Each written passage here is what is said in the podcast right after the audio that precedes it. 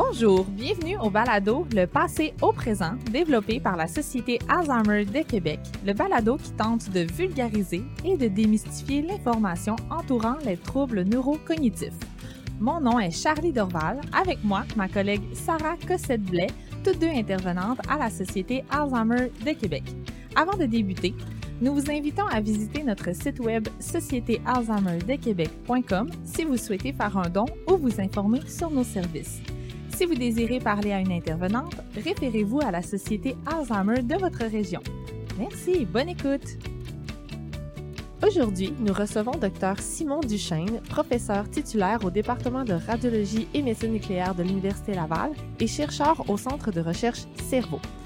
Dr Duchesne poursuit ses travaux dans le domaine du dépistage précoce de la maladie d'Alzheimer. Avec lui, nous distinguons les différentes techniques médicales pour diagnostiquer la maladie d'Alzheimer et nous parlons des enjeux d'accessibilité à ces différentes techniques. Bonne écoute!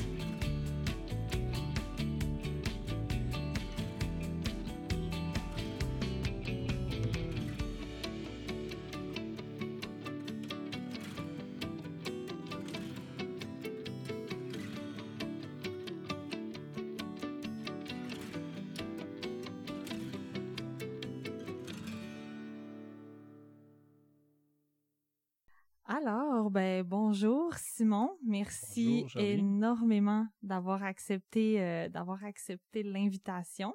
Fait plaisir. Euh, Simon, est-ce que vous pouvez peut-être commencer? Je, je demande de tutoyer puis je suis déjà dans le vous, euh, un réflexe. Euh, est-ce que c'est possible de juste vous présenter? C'est qui Simon, c'est quoi votre votre parcours un peu au niveau de, de la carrière, etc. Bien sûr, bien sûr. Bonjour à Sarah aussi. Bonjour à tous les, les- l'auditoire au grand complet, n'est-ce pas, que prenez le temps d'écouter ça aujourd'hui. C'est, c'est euh, plaisant que vous écoutiez le, le, le balado de la société et euh, merci de, de m'avoir invité pour que je puisse euh, être avec vous ce matin, ce midi, ce soir, peu importe. Peu importe. Euh, donc, qui suis-je? Simon Duchesne, donc je suis professeur euh, titulaire à l'Université Laval au département de radiologie et médecine nucléaire. Cependant, Oh, wow, je tiens d'emblée à le dire tout de suite, je suis ingénieur de formation. Donc, je ne suis pas clinicien. OK. Fait que tout ce que je vais dire, prenez ça avec un gros grain de sel par rapport à- au côté clinique, médical de la chose. Vraiment, parlez-en à votre médecin. C'est le, Oui. C'est la phrase c'est- la- c'est ce La qui est phrase à important. retenir. Euh, cependant, je suis en recherche, euh, en recherche sur la maladie d'Alzheimer depuis en 2023, là. depuis maintenant 24 ans. Wow. Ça ne me rajeunit pas. Euh, mais voilà. Donc, une formation en génie biomédical, ça veut dire quoi que ça mange en hiver? Ouais. Mais grosso modo, c'est tout ce qui touche à, aux appareils beaucoup. Dans un Mhm. hôpital, c'est tout ce Ouais. qui touche aux appareils qui servent à la médecine. Et ma spécialité, c'est l'imagerie médicale. Donc, toutes les... Bon, tout le monde va connaître à peu près les ultrasons, euh, Mhm. beaucoup. Vous allez connaître les rayons X aussi. Euh, vous allez peut-être moins connaître les tacos.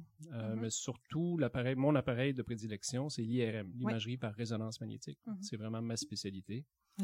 Une deuxième spécialité que j'ai, c'est la tomographie par émission de positrons, Oh communément appelée Ok. TEP, TEP Ah. Mhm. Mhm. qui, on voit plus en médecine nucléaire, en oncologie, mais qui, en neurologie et en démence, qui est notre sujet aujourd'hui, est aussi euh, très d'actualité pour plusieurs, euh, plusieurs indications. On pourrait y revenir plus tard, évidemment. Oui, effectivement, ça faisait partie de nos. Oui, exact.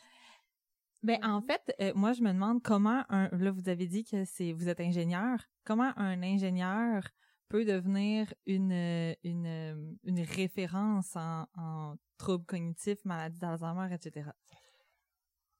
Ben, c'est simple. Je pourrais commencer par dire je suis pas une référence, fait que je Ah, répondrai bon. pas. À ta... Pardon, je répondrai pas à ta question.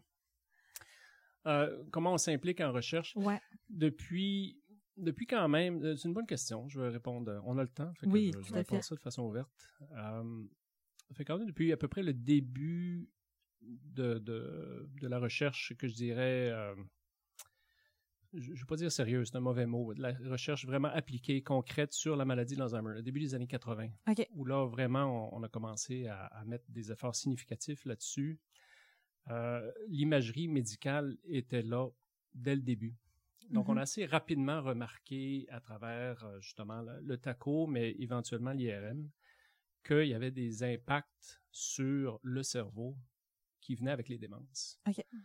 Donc, ça fait depuis ce temps-là que c'est... Parce que vous savez, le cerveau, c'est un organe très différent de tous les autres organes. Mhm. Euh, évidemment, ça fait des choses uniques. On, on- Oui. on- on s- on le sait tous, on se parle grâce à ça, vous m'écoutez grâce à ça, et on se comprend grâce à l'organe. Mais en tant qu'organe, il est caché derrière une grosse boîte Mhm. qui est assez difficile à percer. hein. On, Ouais. on appelle le crâne, Mhm. qui est assez dur, certains plus durs que d'autres. Euh, et surtout, contrairement à d'autres organes, tout, tous les, euh, chaque morceau du cerveau fait quelque chose. On a besoin de notre entièreté du cerveau. Mhm. L'espèce de mythe qu'on se sert de 4% du cerveau, Mhm. c'est pas vrai. Ça, Ça, c'est, euh, ça vient des études de Alice Robbie, lobotomie dans les années 50-60 Mhm. ou même à- bien avant ça, même fin 19e siècle et début 20e siècle, où euh, quand justement pour toutes sortes de maladies, euh, épilepsie ou tumeurs, on enlevait des bouts, puis ah, ben, les gens continuaient à, à Mhm. marcher sur deux pattes puis répondre. On, est- on, on a commencé à se dire ah ben non, On n'utilise pas on tout. n'utilise pas tout. C'est absolument faux. Euh, c'est comme dire que ah, dans une auto qui roule à 120 km heure sur l'autoroute, non, non, je me sers seulement d'une roue sur quatre. C'est Ouais. pas vrai. là. On s'en rend Mhm. pas compte, mais les quatre roues fonctionnent à fond, sinon ça va mal. Bon, le cerveau, c'est la même chose. Euh, donc, quand vient le temps d'investiguer une maladie quelconque, Mhm. on peut pas faire ce qu'on fait dans le reste du corps. Non. Euh, tout le monde va connaître quelqu'un qui a eu un cancer. Quand on a un cancer à peu près n'importe où en bas des cervicales, on va chercher un morceau pour Mhm. savoir qu'est-ce que c'est. On fait Mhm. une biopsie, Mhm. n'est-ce pas, avec une aiguille ou en par chirurgie. On peut pas se permettre ça dans le cerveau. On peut pas se permettre d'aller chercher des morceaux pour savoir qu'est-ce qui se passe, Euh, sauf dans des cas excessivement rares. Donc, l'imagerie cérébrale, l'imagerie du cerveau Mhm. avec l'IRM, la TEP, nous permet de faire, d'investiguer qu'est-ce qui se passe dans le cerveau sans avoir à déranger Mhm. l'organe lui-même. Donc, c'est pour ça que ça- le, le potentiel pour comprendre qu'est-ce qui se passe a été rapidement reconnu. Mhm. Et la littérature scientifique a embarqué, évidemment, et on Mhm. a commencé à trouver des signes. C'est là que moi j'embarque. Parce qu'un ingénieur, il faut un ingénieur pour euh, concevoir la machine, utiliser la machine correctement, une fois que les images sont prises, de- d'en extraire des marqueurs, on appelle des biomarqueurs Mhm. d'imagerie, Mhm. pour dire que, ah, OK, euh, il y a une perte, euh, par exemple, dans l'hippocampe, euh, une des structures du cerveau qui est impliquée en mémoire, qu'on voit souvent dans, dans la littérature Alzheimer. Euh, ben, de pouvoir dire que à un diagnostic euh, modéré de la maladie d'Alzheimer, on est rendu à 40% de l'hippocampe perdu. OK. Mais ce chiffre-là, c'est des Mhm. gens comme moi qui le font, qui créent le logiciel, les mécaniques, euh, les, les- les algorithmes pour pouvoir mesurer ce genre de choses OK. sans revenir, sans dire que je suis une référence, ben c'est ça. Dans mon Mhm. domaine, euh, des gens comme ça, il y en a plusieurs. OK. Et on donne un support euh, important, évidemment, je dirais, aux gens cliniques. Mhm. Vous avez Mhm. déjà eu euh, Robert, Robert Laforce Oui. sur votre podcast. Mhm. Sinon, à votre auditoire, allez référer au podcast. De Robert Laforce, oui, c'est tout à fait. pour Robert. oui. Euh, Robert, tu me dois 20 piastres.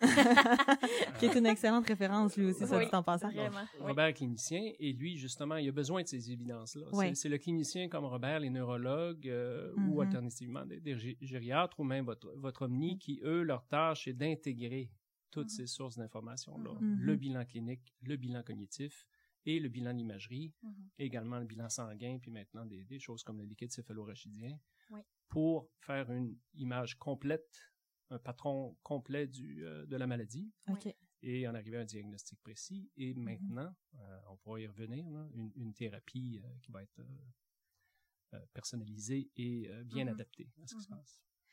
Et là, pour revenir à la base, la différence entre un TEP scan, un TACO, un IRM, on en parle souvent, les gens nous en parlent souvent.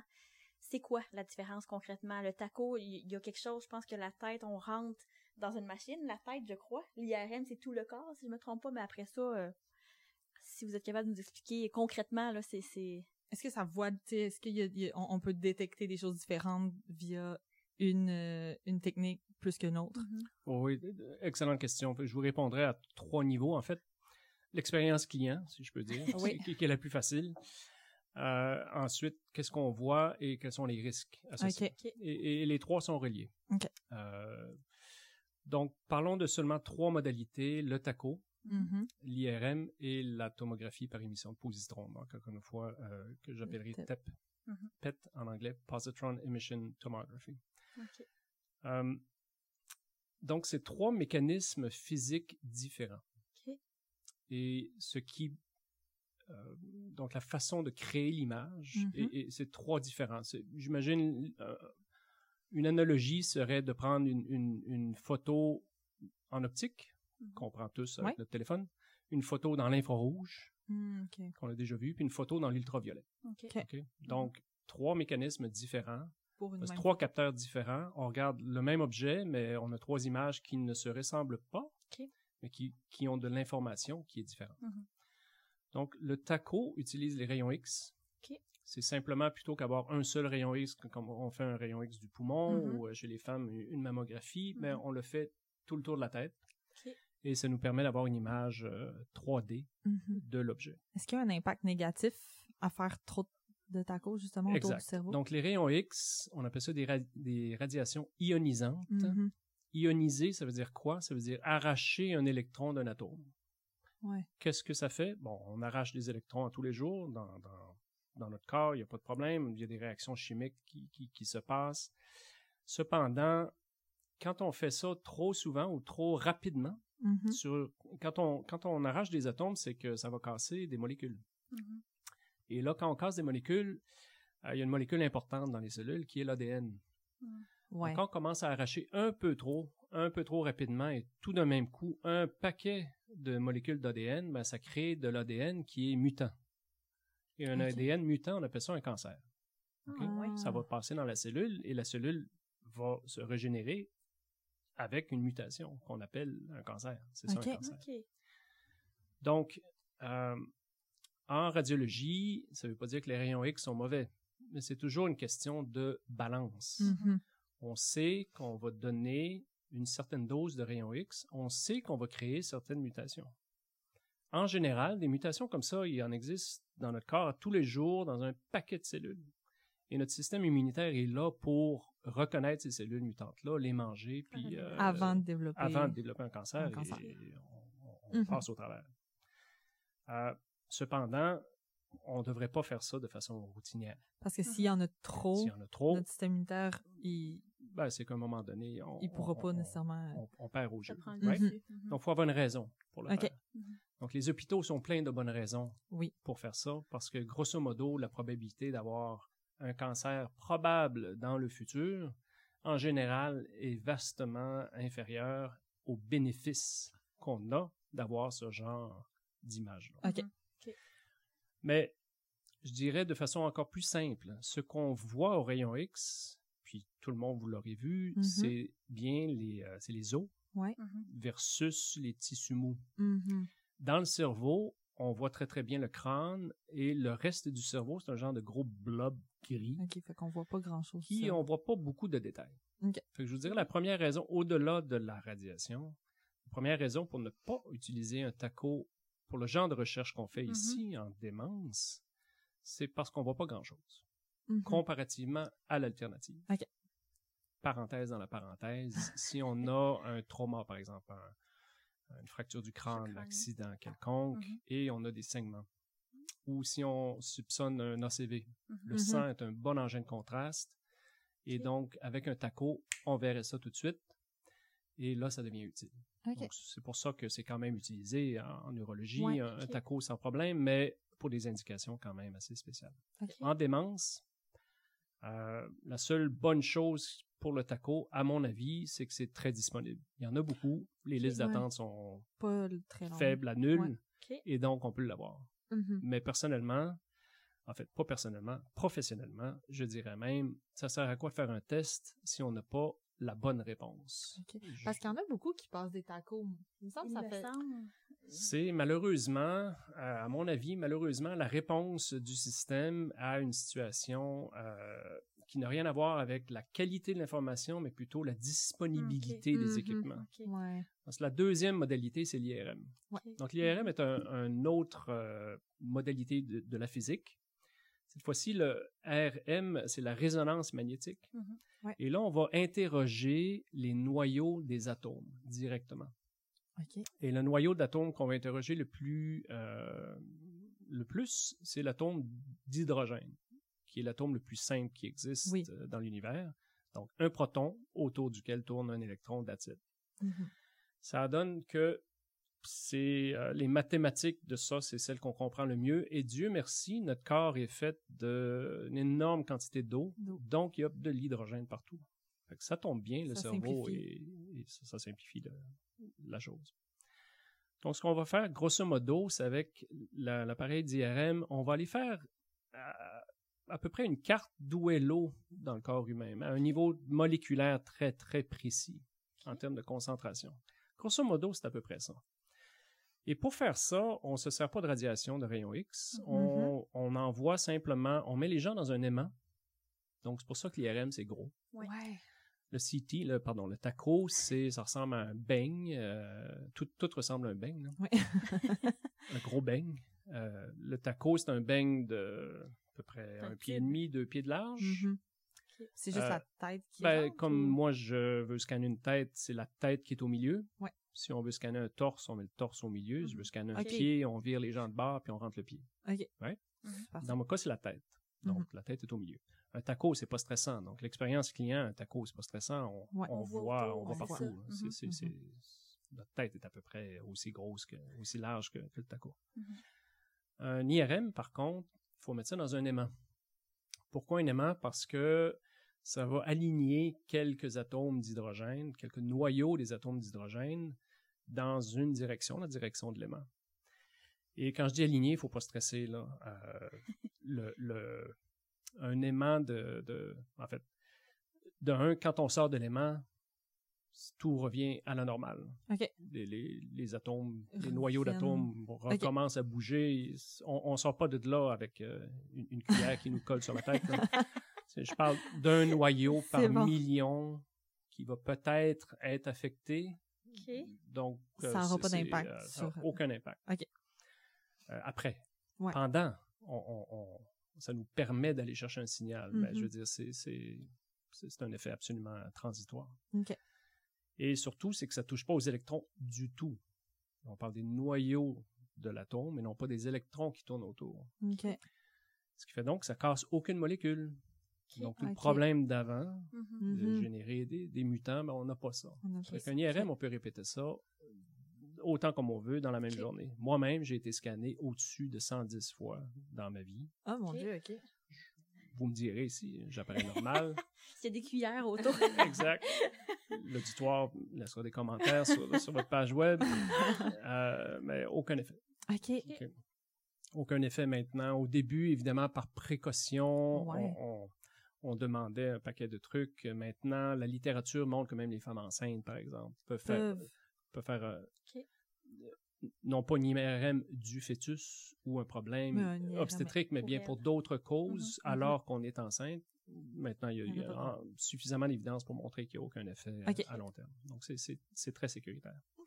Et la beauté de l'IRM, c'est que, dernière chose, c'est qu'on, on- on- pour savoir où sont les atomes d'hydrogène, donc on les met dans l'aimant. Il y en a quelques-uns qui sont orientés avec l'aimant. Puis là, on leur envoie des ondes, des ondes dans, les, dans, la, dans la bande FM, donc la radio de votre auto. C'est à peu près le même niveau d'énergie. C'est moins d'énergie que vous avez dans, un, dans votre téléphone. hein. C'est, rien, de, rien de stressant. Et juste ça, c'est assez pour déranger les atomes et de nous dire ah, OK, il y en a un petit peu plus là, il y en a un petit peu moins ici, et de créer une, une image. Ça crée un contraste. Une contraste, ça donne une image. Et là, c'est l'image, Ah. si vous, euh, vous allez sur un moteur de recherche, vous Mhm. faites IRM cérébral, vous allez Mhm. voir des, des images. C'est comme ça qu'on d'IRM, ouais. qu'on réussit à voir ça. Et ce que vous remarquerez tout de suite si vous faites une, une recherche, euh, parce que si vous m'écoutez, vous êtes sur le web probablement, donc vous irez, taco tête et IRM tête, vous allez voir tout de suite qu'on voit beaucoup plus de détails en IRM côte à côte. Donc on voit bien les structures, on peut voir la vasculature, on peut voir des différences dans le cortex, donc là, la couche du cerveau où les, euh, les têtes, le noyau des neurones se Mhm. trouvent. On peut voir les, euh, en changeant l'orientation et la, la- la- l'énergie qu'on envoie, on peut aller chercher la matière blanche, donc la gaine des neurones. Oui. Un neurone, vous le savez, là, on, Mhm. on fait du coq un peu, mais il y a, un- il y a un noyau, une tête myéline, et une gaine de myéline. mhm. Donc, vous pouvez imaginer, euh, en fait, C'est comme une Vous pouvez imaginer un arbre. Tout à fait. Vous pouvez imaginer un arbre où euh, le noyau est à peu près au niveau du sol, avec des, des- des racines, Racine. Et le tronc de l'arbre s'en va vers, c'est un axone qui s'en va jusqu'aux branches et aux feuilles. En fait, la nature se répète tout le temps. là. C'est- vraiment euh, Mhm. bien fait. Et les neurones communiquent entre elles que les feuilles d'un arbre touchent aux racines de l'autre Mhm. Right? mhm. et des fois touchent aussi aux feuilles d'un autre arbre. Et pour aller plus vite, ce que la nature a compris, c'est de faire la même chose qu'on a dans nos maisons. C'est un fil électrique. Ouais. Donc le cuivre est pas à nu. Parce Oui, que si on y touchait à deux endroits, on pourrait faire un court-circuit, Mm-hmm. on pourrait déranger le signal. Donc on met un isolant. Mhm. Et la myéline, grosso modo, sert à faire un isolant de telle façon, sans rentrer dans tous les détails, là, ceux qui euh, ça intéresse, euh, rechercher nœud de ranvier. Mais sinon, c'est Ah simplement ouais. pour améliorer la vitesse Mhm. Ok. de transport de l'information. De Donc, on est capable à l'IRM non pas de voir un neurone à la fois, mais bien un faisceau de neurones. On est capable de voir ça aussi. Ah, ouais, Ça nous permet à l'IRM de voir où sont les neurones, comment ils sont connectés, euh, quel est l'état de la vasculature. On est même capable d'aller chercher quel est leur niveau de fonctionnement à travers l'imagerie euh, fonctionnelle. Wow. Là, plus les neurones bouffent de l'énergie et de l'oxygène. Plus on voit une réponse du, euh, du lit capillaire, donc des, des vaisseaux sanguins Mhm. proches. On est capable de voir, ah, OK, c'est là que préférentiellement ça se passe versus ailleurs. OK. Fait que vous- vous- par exemple, sur un cerveau qui est euh, euh, affecté par la maladie d'Alzheimer, les, les, les endroits où il y a le moins d'activité, c'est les endroits qui seraient les plus atteintes par la maladie. Ça? Les lésions, dans le fond. Ouais. Par exemple, oui, l'IRM fonctionnel, euh, typiquement, en fait, il y a deux grands types quand on demande à quelqu'un de faire quelque chose et quand on ne lui demande de rien faire. Mhm, OK. Fait que ce qui est plus simple à comprendre, c'est qu'on demande à quelqu'un de faire quelque chose dans le scanner, on s'entend, euh, dans- l'IRM. Donc, par exemple, ben, le, cas le plus simple, c'est euh, taper des doigts. hein, bon, Mhm. Donc, quand on tape des doigts, euh, si vous tapez des doigts de la main droite, à quelque part à gauche, parce que notre Mhm. cerveau est curieusement fait de à façon euh, l'envers. à l'envers, eh bien là, vous allez avoir la région qui est responsable des muscles des doigts et de la sensation des doigts qui va travailler plus fort. Donc, préférentiellement, ben, les neurones, là, vont devoir demander de l'énergie, demander de l'oxygène, Mhm. et il va y avoir plus de sang qui se rend là, et on va voir cette région-là s'allumer, donc Ouais. être différente par rapport aux, régions environnantes. Et on voit un signal. En maladie d'Alzheimer, on pourrait recréer le même genre d'effet si on donne une tâche de mémoire, par exemple, Mhm. mémoire épisodique. Euh, Donc, je vous demande de vous rappeler qu'est-ce qui se passe euh, il y a une demi-heure, euh, il y a une journée, il y a une semaine, il y a un mois, il y a un an, il y a dix ans. Évidemment, faire ça dans le scanner, c'est, tricky. plus. Je veux dire, il faut avoir toutes sortes de processus, mais j'ai, plein de collègues, c'est pas ma recherche, mais j'ai plein de collègues qui ont des tâches comme ça. Quelqu'un de cognitivement sain, son hippocampe, Mhm. par exemple, Mhm. qui est une des régions les plus affectées par la mémoire épisodique, Mhm. euh, les plus, pardon, les plus nécessaires à la mémoire Ouais. épisodique et les plus affectées dans la maladie d'Alzheimer. Surtout, Mhm. hein, je pense. Chez Ouais. quelqu'un de cognitivement sain, on verrait l'hippocampe allumé, right? Donc il serait actif, Mhm. alors que quelqu'un en maladie d'Alzheimer aurait un patron euh, de déclin. Donc on pourrait voir la différence. Voir la différence au niveau de l'activité. Exact. OK. Et, et quand, puis là, on- encore une fois, je, je, je- on va revenir dans la discussion, mais à chaque fois qu'on voit, c'est, on est capable de quantifier ce genre de différence-là. là. Mhm. Ben, c'est là mon métier. là. Je peux mettre un chiffre. là. On est à 10% à 20% à 30% par rapport à des gens de même âge, de même sexe, de même éducation. Avec un Euh, cerveau vous avez quelque chose de, de- vous avez une perte. C'est Mhm. ce chiffre-là que je peux passer au Robert Laforce de ce monde, Mhm. que lui, ah, OK, ça, ça match le patron clinique. Euh, je vois donc, c'est dans l'hippocampe. Euh, c'est donc caractéristique d'une maladie d'Alzheimer. Mhm. Par opposition à d'autres tests, euh, d'autres tâches, où, ah non, c'est un petit peu plus une démence frontotemporale, Ok. ou c'est peut-être une démence plus Une sémantique. ou- ou... ouais. Donc, on change les tâches, on change les zones, on change les endroits, Ah. et là, ça nous permet euh, de voir ce, ce genre de, de différence-là. je vais pas vous interrompre. On est là pour ça.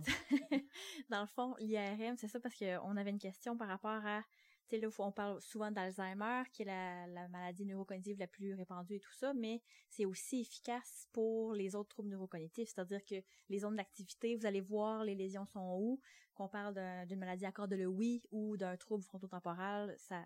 Ça peut aider au diagnostic. Euh, tout, à fait. De tout autre trouble. Tout à fait. Donc, toutes ces démences-là, donc les démences, c'est un, ben, votre auditoire va le savoir, là, mais quand même le, le, redire, c'est un terme parapluie. Mm-hmm. L'analogie que je pense mm-hmm. souvent, c'est les grippes. Hein. Mm-hmm. on, connaît, on commence à bien connaître les grippes depuis 4 ans. 5 ans, 6 ans, 10 ans, parce que justement, on a eu SARS-1, on a eu H1N1, on a déjà oublié. On a eu euh, la grippe aviaire, la grippe, regarde, si je vous parle de grippe, l'influenza, COVID. Donc, ce sont toutes des grippes parce qu'elles ont toutes des symptômes qui se chevauchent mm-hmm. beaucoup, mais certains ont des patrons différents. L'olfaction, par exemple, c'était relativement nouveau pour la mm-hmm. COVID. C'était mm-hmm. pas, un, pas un symptôme auquel on, associait immédiatement la perte de, de, de, l'olfaction.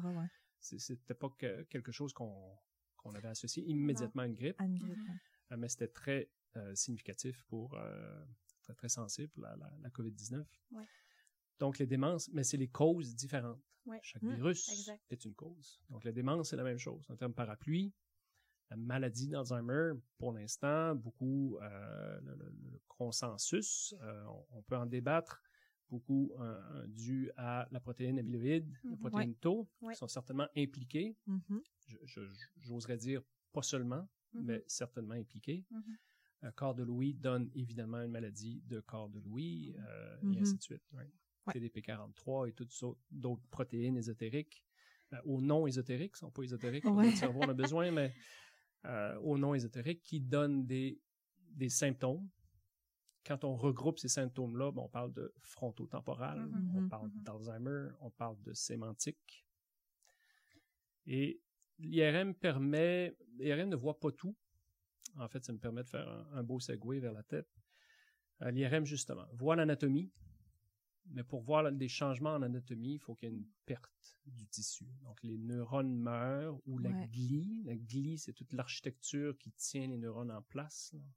Si les neurones, c'est les habitants d'une maison, la glie, c'est la maison. La maison, Pour que les études, pour que les, les astrocytes, les oligodendrocytes qui font la myéline. Donc, tous ces acteurs de soutien, c'est pas seulement des... On parle beaucoup de neurones. Ouais. Mm-hmm. Mais un neurone tout seul, ça fait pas grand-chose. Parce que ça mange pas, ça ça transmet pas, ça ça combat aucune infection. Un mm-hmm. neurone tout seul, euh, ça, prend une structure autour. Ça prend une structure autour. Si, si euh, c'est la première fois que je fais l'analogie, mais je pense que ça tient. si les neurones, c'est les habitants d'une maison, ben, mm-hmm. il faut qu'il y ait de l'eau, il faut qu'il y ait des égouts, il faut qu'il y ait de la mm-hmm. chaleur, il faut qu'il y ait des vitres, il faut qu'il y ait un toit. On a besoin mm-hmm. de tout ça. Euh, pour qu'il puisse vivre et faire son travail. Euh, donc, l'IRM permet de voir la, la, perte de structure en morphologie. Il faut quand même qu'il y ait une, une bonne perte au jour d'aujourd'hui à la résolution, donc à la finesse de détail qu'on peut voir en IRM, il mm-hmm. faut quand même qu'il y ait un bon changement morphologique. Donc, ça prend des années, voire des décennies de maladie avant qu'on soit capable de bien le détecter. Ah, C'est important. En termes de volume, en termes de perte. Euh, je sais que vous avez des questions sur l'apprentissage machine, on y reviendra. Ouais en recherche, il y a beaucoup plus de le signal lui-même, il y a beaucoup d'informations dans le signal. Ça serait comme dire, euh, on n'a pas besoin d'une photo en couleur pour comprendre, même en noir et blanc, on voit qu'il y a des différences mm-hmm. euh, entre l'automne puis l'été uh-huh. sur la couleur des arbres. Même en noir et blanc. Mm-hmm. Euh, donc c'est un peu ça même, on n'a pas besoin de voir une, différence de forme ou de morphologie pour aller chercher de l'information. Donc, le signal même de la résonance magnétique est assez riche, très important. Ça, c'est des recherches, c'est encore au niveau de la recherche, mais c'est la recherche que je fais mm-hmm. et qui, ces informations-là, dans l'intensité du signal, sont prédictives du déclin. OK. Mais ça, c'est pas encore en clinique parce que c'est, euh, on y reviendra. C'est compliqué de, de prouver tout ça, c'est long. Euh, il faut beaucoup de travail, beaucoup d'algorithmes pour en arriver là. Puis euh, prendre un algorithme et le mettre en clinique, euh, ça arrive pas du jour au lendemain. C'est pour ça que c'est encore en recherche. donc en IRM, on voit la structure, on voit la connectivité, on voit la fonction. Donc tout ça, c'est ce qu'on voit. Mhm. Ce qu'on voit pas, c'est les l'effet des protéines lui-même, les corps de Louis ou euh, Oui.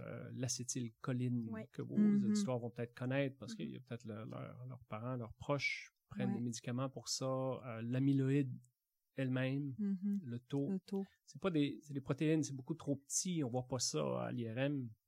C'est pas fait pour ça. Donc, pour aller chercher ce, ce signal-là, on a quelques choix.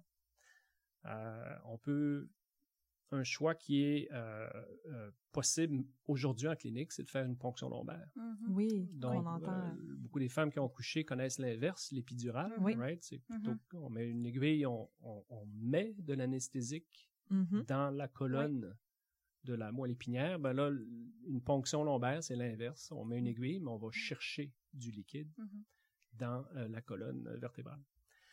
Et ce liquide-là, grosso modo, euh, il faut imaginer le cerveau et la moelle épinière qui descend le long de la colonne Oui. vit dans un sac, un sac de cuir assez épais qu'on appelle les méninges. Mhm. Et donc, la méningite, c'est ça, c'est l'inflammation du sac. Pourquoi une méningite, c'est compliqué? C'est parce que le cerveau, je le répète, est dans un crâne. Mhm. Ouais. La place est limitée. Fait que Mhm. Quand ça commence à être euh, enflé. Très enflé, ben là, il- on perd de la place. On, Mhm. on a une bonne migraine, puis ça peut devenir dangereux. Fait que, à l'intérieur des méninges, le cerveau flotte dans une espèce de liquide qu'on appelle le liquide céphalorachidien, LCR. Et c'est un petit peu euh, le liquide euh, poubelle du, euh, du cerveau. C'est le Ouais. liquide de nettoyage. Modo. Dr. Calon nous en a parlé un petit Ouais. peu. euh, il nous l'a expliqué euh, Exact. la, la semaine passée, effectivement. C'est un mur. C'est ça, Voilà. exact. Oui, donc plug pour euh, le balado de, de Frédéric. oui, Et un autre 20$. piastres. Je vais oui sortir c'est ça. Vous allez plus- vous plus sortir. riche, C'est ça. C'est pas pire. fait que je vais parler de Sylvie aussi. Oui. Euh, c'est l'avantage d'arriver après. Après, c'est ça. Euh, donc, dans le liquide céphalorachidien, quand les cellules euh, travaillent, les neurones, la glie, et ainsi de suite, ben, ils vont libérer beaucoup de, quand une cellule meurt, par exemple, et beaucoup de ces, je vais appeler ça des déchets, mais les, les Ouais. protéines se ramassent, flottent, et donc se ramassent dans le LCR. On peut en ressortir et avec une analyse de laboratoire, on est capable de voir la concentration de ces, euh, ces protéines-là. Donc ça, c'est très, très indicateur parce que c'est hypersensible. On voit exactement les protéines qu'on recherche. On les Mhm. connaît, on va les chercher, Mhm. on les voit. Ça, c'est, le signal est, est parfait. On est sûr à peu près. euh, évidemment, il y a Il y a toujours, des détails, d'erreur. mais on, sait exactement qu'est-ce qu'on cherche. Donc, si on veut voir de la- l'amyloïde euh, qu- 40, 42, euh, du taux phosphorylé euh, 181, regarde, on va chercher ça, puis on est capable de le trouver. 181, 40, 42, ça veut dire Oui, c'est ça? C'est des, c'est des types d'amyloïdes. Évidemment, l'amyloïde, euh, il y a du 36, du 38, du 40, du 42. C'est C'est pas pas, des détails qui sont C'est- importants. C'est moins, entendu ça. ah, c'est moins important. Vous ramènerez euh, Frédéric. Oui, OK, c'est parfait. le balado 2. C'est noté. OK, c'est, c'est, euh, pour vous expliquer le, le- le- Ça devient important parce que c'est pas toutes les catégories d'amyloïdes qui sont euh, maléfiques. OK. Euh, et- et donc, c'est important de trouver laquelle pour bien la mesurer. OK. OK. C'est quand même connu dans les littératures et ainsi de Mhm. suite. Donc, c'est, un travail qui est, qui est fait, si vous voulez, mais il y a encore beaucoup de recherches à, à regarder tous les, les, euh, les différents, les différents types et ainsi de suite. Mhm. Mais- donc, on peut aller chercher ça dans, dans, dans le liquide céphalorachidien. Donc, on sait qu'elles sont là. Le problème, c'est qu'on ne sait pas où elles sont. Donc, ce qui est important aussi de comprendre dans le cerveau, c'est que euh, le cerveau spatio-temporel, c'est important. Ouais. Le temps et l'espace. Ouais. Mhm. Encore une fois, c'est pas tout le cerveau qui fait toute la même chose. Mhm. Mhm. Votre foie gauche, votre foie droite, même affaire. Vous enlevez un morceau du foie, le foie va se régénérer. D'ailleurs, le foie est un organe absolument fantastique. Euh, et il va continuer à travailler. Je veux dire, la nouvelle partie va faire la même job qu'avant. Mhm. OK? Le cerveau ne se régénère pas. L'hémisphère gauche n'a pas les mêmes tâches que l'hémisphère droit, n'a pas la même spécialisation que Mhm. l'hémisphère droit. L'hippocampe ne fait pas la même chose que le gyrus singulaire et ainsi de suite. Ouais. Donc, Chaque partie quand- est importante. Exact. Et quand une maladie progresse, où elle est dans le cerveau, va donc affecter seulement cette région-là, Mhm. Et donc la fonction rattachée Mhm. à cette région ou Ouais. à laquelle cette région contribue. Mhm. Et le temps de progression. Si une région A arrive avant B, ou si la région B arrive avant A, on n'aura pas le même problème. Right? Tout à fait. Donc, où c'est et quand ça arrive dans le cerveau, c'est très important. Ouais. C'est justement le travail de détective euh, que, que Robert fait. Oui. Où est-ce qu'on en est dans la maladie, Mhm. c'est important. Ouais. Et c'est là que, quand on prend quelque chose du, euh, un indice du liquide céphalorachidien, on sait que c'est là dans le cerveau. Mhm. Mais on sait pas c'est où. on sait pas c'est où. C'est là que le TED arrive. Et c'est là que l'imagerie aide.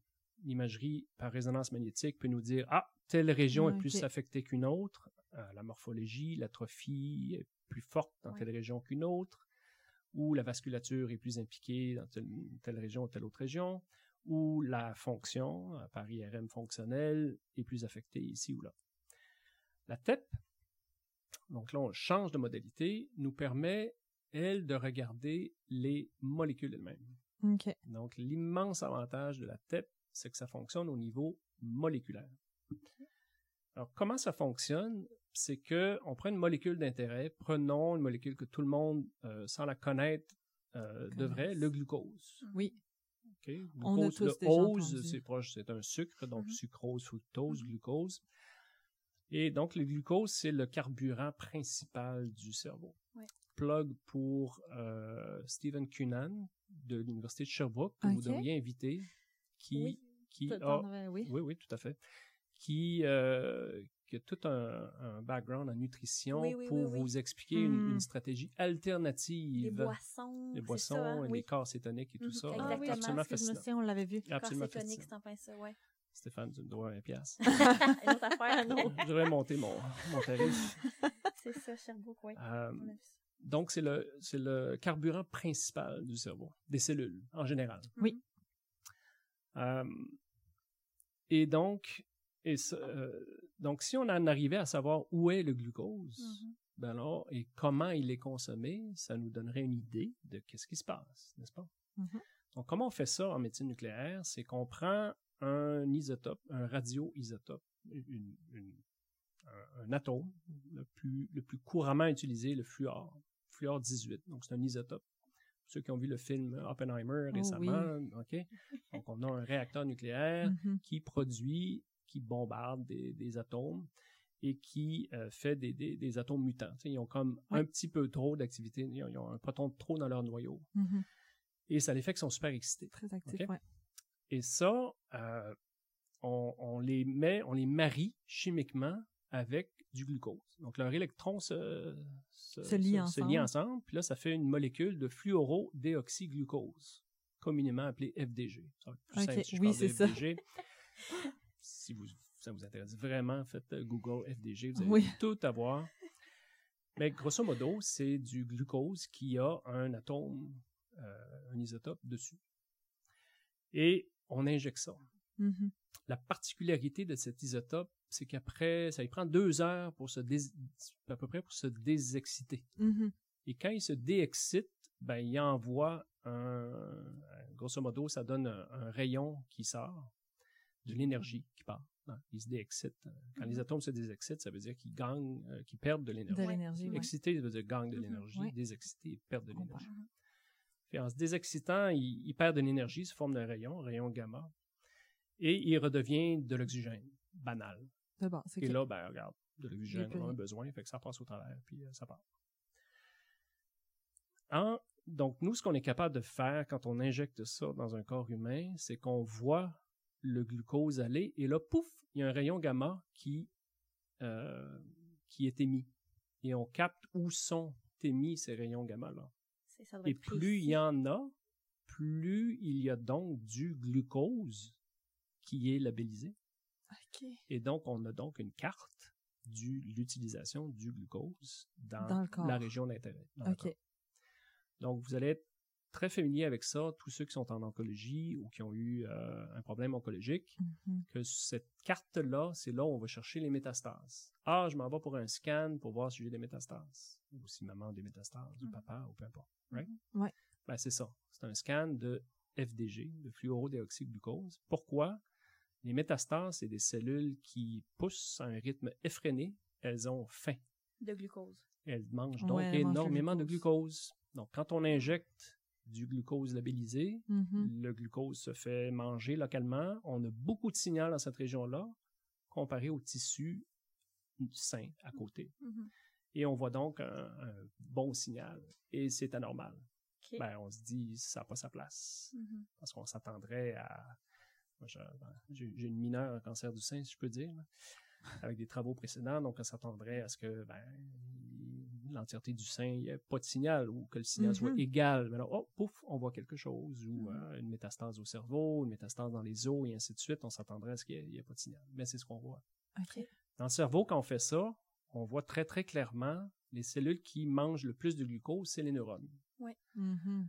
Et donc, on voit très clairement le cortex. Là où les noyaux, là, je parlais la, la, la, Oui. la base de l'arbre, là où les noyaux sont, sont dans le cortex. Un genre de ruban d'à peu près à 3 à 4 mm. Tout, Si votre cerveau est un, un ballon, un ballon hein, que vous gonflez, là, un ballon Mhm. de, de, de, Oui, oui. de fête, là, ben, le cerveau, c'est le plastique du ballon. Le, le cortex, pardon, c'est le plastique du ballon. Grosso modo, c'est ça. OK. Et toutes les, les, les troncs des neurones, ben, ça fait communiquer le- la surface du ballon d'un bord à l'autre. Donc, ça se OK, promène oui. partout. Le cortex, OK. Fait que le cortex, c'est vraiment le, le ballon lui-même. Et on voit un gros signal de glucose sur le ballon, dans le cortex. Mhm. En maladie d'Alzheimer, il y a deux choses qui arrivent. De un, il y a moins de neurones parce que les neurones meurent. Et de deux, elles sont moins efficaces. Elles ont un hypométabolisme, un Mhm. sous-métabolisme. Elles- pour une raison, enfin, on a plusieurs bonnes pistes, là, mais c'est, euh, on, cherche encore à comprendre exactement pourquoi elles euh, consomment moins bien du Le glucose. glucose. Est-ce que c'est à cause des enchevêtrements neurofibrillaires? On est-tu là-dedans ou ça, c'est pas... Il, y a des, euh, il y a des associations fortes avec le taux, oui. Ouais, c'est Mhm. ça. Euh, Est-ce que c'est la cause? C'est encore, je dirais, euh, c'est moins ma littérature, c'est moins clair pour moi. Peut-être que quelqu'un a une, une bonne réponse, là, Mhm. moi- je l'ai pas. Euh, mais on voit clairement que si vous avez, euh, si vous voyez dans une image, on verrait bien le cortex allumé, si je peux dire, là, qui Mhm. consomme beaucoup de glucose partout chez quelqu'un cognitivement sain, et il y aurait des trous chez une personne avec un diagnostic de maladie d'Alzheimer Au niveau du cortex. au niveau du Ces trous-là, c'est là où il y a moins d'activité. Exact. OK. Exact. Et ça serait un patron très différent chez quelqu'un qui aurait une démence frontotemporale. En maladie d'Alzheimer, ça va être beaucoup à la jonction euh, temporopariétale. Donc, à peu près, euh, si vous prenez des, des oreilles de, de vulcain, donc à peu Mhm. près dans cette direction-là. là. Ok. Ok? Ok. On- on- dans, dans la direction des oreilles. Mhm. Euh, alors que frontotemporal, euh, ça serait plus une diminution euh, au-dessus des yeux. Mhm. C'est là que ça se passe. Ouais. Et ça, ben, quand on regarde le scan, c'est- assez clair. Moi, j'arrive avec mes logiciels, puis je suis capable de quantifier ça. right? Une perte de 20% dans Mhm. telle Dans région, une perte de 40 Ok. dans telle région. Et encore une fois, je repasse ça au Robert de ce monde. Robert regarde ça, il dit oui, oui, je suis capable de le voir à l'œil, je suis capable d'avoir le chiffre, Mhm. ça match le clinique. C'est clair pour le glucose. OK. Donc, c'est un signe qu'on connaît qui, qui est très important. Est-ce que c'est important euh, de est-ce qu'une personne peut, par exemple, dans un diagnostic qui est peut-être plus euh, euh, précoce et tout, est-ce que c'est important de faire les ben là, je vais dire deux parce que le taco, vous me dites que c'est plus ou moins nécessaire. Est-ce que ça, ça peut aider de faire les deux pour avoir une meilleure réponse? Tout à fait, tout à fait. Je vais répondre avec question, à ta question. Euh, Rappelle-la-moi dans, dans une minute si, si j'oublie. parfait. Parce que la parenthèse à ouvrir, c'est que ce qu'on peut faire pour le glucose, Oui. on peut donc le faire pour d'autres protéines Mhm. ou Mhm. d'autres molécules. Mhm. OK. Donc, une des molécules auxquelles euh, on a eu une, une- un, un- un ligand, donc un, un produit, euh, qui est apparu en 2003 environ, c'était la protéine amyloïde. Oui. OK? Donc là, ça a été vraiment intéressant parce que tout d'un coup, on était capable de voir où elle se dépose la dite protéine amyloïde. Mhm. Et euh, ça a été versé sur le, le enfin le fluor est intéressant parce que je vous parlais de deux heures. Deux heures, c'est quand même important parce que ça sort du réacteur nucléaire. OK. OK, puis après ça, faut faut le mettre en chimie, puis après ça, faut l'injecter, faut le transporter, Faut que ça puis se après fasse faut le mettre au, rapidement. au- au patient. Mhm. Deux heures, c'est rapide là. Mhm. ça- ça va quand même assez vite. Le, le premier ligand qui est sorti euh, en 2003, c'était avec de- de- du carbone, peu importe, mais c'était pas deux heures, c'était 20 minutes qu'on avait. Fait que là, c'était très, très Oh Dieu, restreint à la recherche, puis euh, des, des centres un peu spéciaux. Mhm. Maintenant, on a ça avec du fluor, donc un endroit comme Québec, la ville de Québec, euh, Mhm. peut être desservie pour voir euh, de l'amyloïde. OK. exemple. Évidemment, il y a un coût qui vient à ça, on pourrait y revenir, Mhm. mais euh, d'un strict point de vue technique, euh, c'est faisable à quelque part comme Québec. En fait, je dirais Québec, Sherbrooke, Montréal, les grands centres Mhm. urbains Ouais. euh, pourraient voir ça. Donc, on est capable de voir où, est la ma- où- où se trouve la- la protéine amyloïde, donc de voir la progression Mhm. encore une fois, je reviens dans le temps et l'espace, de voir la Oui. progression de la euh, protéine amyloïde dans le cerveau. Euh, contrairement au LCF, euh, au liquide céphalo-rétidien, pardon, on aurait une idée qu'on en a, mais là, avec l'imagerie, non seulement on sait qu'on en a, combien on en a, mais où est-ce qu'elle est. OK. L'autre protéine qu'on est maintenant capable de voir, je dirais en fluor depuis 2017-2018, c'est la protéine Tau. Ok, Donc, on est maintenant capable de voir où C'est elle est déposée. Euh, et évidemment, les gens travaillent fort sur des euh, pour essayer de voir toutes les autres protéines, les TDP43 et les Oui. autres, parce que là, ça nous permet donc de voir moléculairement toutes ces fichues protéines-là, euh, et donc d'être certain qu'elle est présente, Mhm. où est-ce qu'elle est, est-ce que ça match, est-ce que c'est elle qui est responsable Quel impact elle a? de l'impact clinique, Mhm. cognitif, et donc, OK, c'est vraiment votre Mhm. problème principal. OK. Ouais. Puis euh, on a le, le, le, le TEP, là, le- justement, le, le fluor, est-ce que ça, c'est nocif pour, le, pour une personne? Oui, euh, tout à fait. Euh, excuse, bonne question, Oui. virgule. c'est tout à fait. Oui, tout à fait. Malheureusement, il y a, a no free lunch. Donc, euh, en IRM, on peut en faire à répétition, mais on voit, on n'a pas cette spécificité. Donc, on n'est pas capable de voir Ouais. exactement ces molécules-là. On voit Mhm. seulement des effets. Donc, on, c'est- pas, pas la solution. Non. Ça serait, ça serait trop beau. En TEP, effectivement, euh, quand je parlais de rayons, c'est des Mhm. rayons gamma. c'est ça, Ok? hein? Parce qu'on est quand même dans la radioactivité. Exact. Ouais. Donc, malheureusement, les rayons gamma, euh, c'est les rayons que euh, les, les gens ont pris pour euh, le, le, le Hawk. Oui, oui, j'ai la chanson Incredible en Hulk, tête, oui. Exact. Euh, ça marche pas, c'est de la science-fiction leur Ok, affaire, là, mais c'est quand même après. les rayons gamma qui, effectivement, c'est ces rayons gamma-là radioactifs. qui euh, sont radioactifs et qui ont un pouvoir ionisant. OK? Mhm. Donc, on peut, donc, même chose que le taco, là, on peut pas, en fait, les rayons gamma ont plus d'énergie encore que les rayons X Ah ouais. et donc un potentiel ionisant encore Plus élevé. Euh, encore une fois, on revient toujours au euh, euh, risque-bénéfice. right? Oui. Euh, c'est- Ça veut pas dire sortez de la médecine nucléaire. Je veux Mhm. dire, c'est pas ça. là. Si on a un cancer, Mhm. on veut savoir si on a une métastase, Mhm. beaucoup Ouais. plus que la probabilité d'avoir peut-être un cancer, mais dans 20, 30 Mhm. ans. Ouais. on s'entend? Mais ça, c'est comme dans, dans n'importe quelle prise de médication, il y a toujours des effets Exact. secondaires. Exact. Donc, c'est de voir le, le pour et le contre. là. Exact. Donc, ce que ça veut surtout dire, euh, c'est que le TEP scan est, est- est indiqué simplement pas à répétition. On n'en fera pas Mhm. trois par année. là. Mhm. Ouais. On va le faire pour être... euh, non seulement il y a de la radiation, il y a aussi des coûts. C'est Oui, un petit peu très compliqué, onéreux, ouais. on s'entend, parce que là, il faut avoir l'argent, il faut l'injecter, etc. Donc, euh, on le fera pas... euh, on le fera pas comme ça à, à plus soif. Non. Euh, il y a des caméras, il y en a, il y en a beaucoup, mais il y en a quand même pas assez. En fait, l'oncologie, justement, beaucoup demandeur Mhm. et la démence. euh, sais, L'oncologie, c'est relativement urgent. On s'entend Oui. qu'on veut pas attendre parce que ça va vite. Un mois, deux mois, trois mois, c'est, ça fait une grosse différence. Mhm. Tout à fait. Euh, malheureusement pour nous, en démence, euh, on veut avoir des réponses, oui, Mais, ça progresse lentement. Mhm. Fait qu'on on, on est moins prioritaire. Puis c'est correct. Je veux dire, quelque part, si on avait un cancer, on, on- on- on comprendrait. Mhm. Mhm. Euh, idéal, dans un monde idéal, euh, tout le monde aurait son scan euh, Oui, ben oui. tout Ouais. de suite. Mhm. Euh, D'ailleurs, ça explique pourquoi il y a beaucoup de tacos qui sont faits. Ouais. Euh, vous comprendrez que j'aime plus l'IRM que le taco. Ouais. mais le taco, il n'y a pas de liste d'attente. C'est ça. Fait est Ouais. mieux avoir une certaine réponse qui dit OK, ce n'est pas un ACV, ce n'est pas une tumeur qui donne un trouble cognitif. Ça élimine plus Ouais. des ça élimine des causes, Des causes. mais ça vous informe pas sur qu'est-ce que c'est. Donc c'est pour ça que je dis que c'est un scan sous-optimal de mon point de vue. C'est Mhm. facile pour moi, je suis en recherche. Mhm. right? Ouais. Parce que j'aimerais mieux faire un test qui me donne toute l'information, Mhm. Ben ce oui. que ce n'est pas et ce que c'est, plutôt que faire un demi-test. Bon, mais ça, c'est la, la réponse du système. Oui. Idéalement, si euh, le ministère de la Santé m'écoute, faut investir en IRM pour améliorer la- l'accès à, Mais ça, à c'était cette modalité. On, on va y revenir parce que c'était peut-être une question qu'on qu'on se posait, là. Mais euh, euh, avant, vous, vous aviez une réponse à, à mon autre Oui. question. Ah. Oui, tout à fait.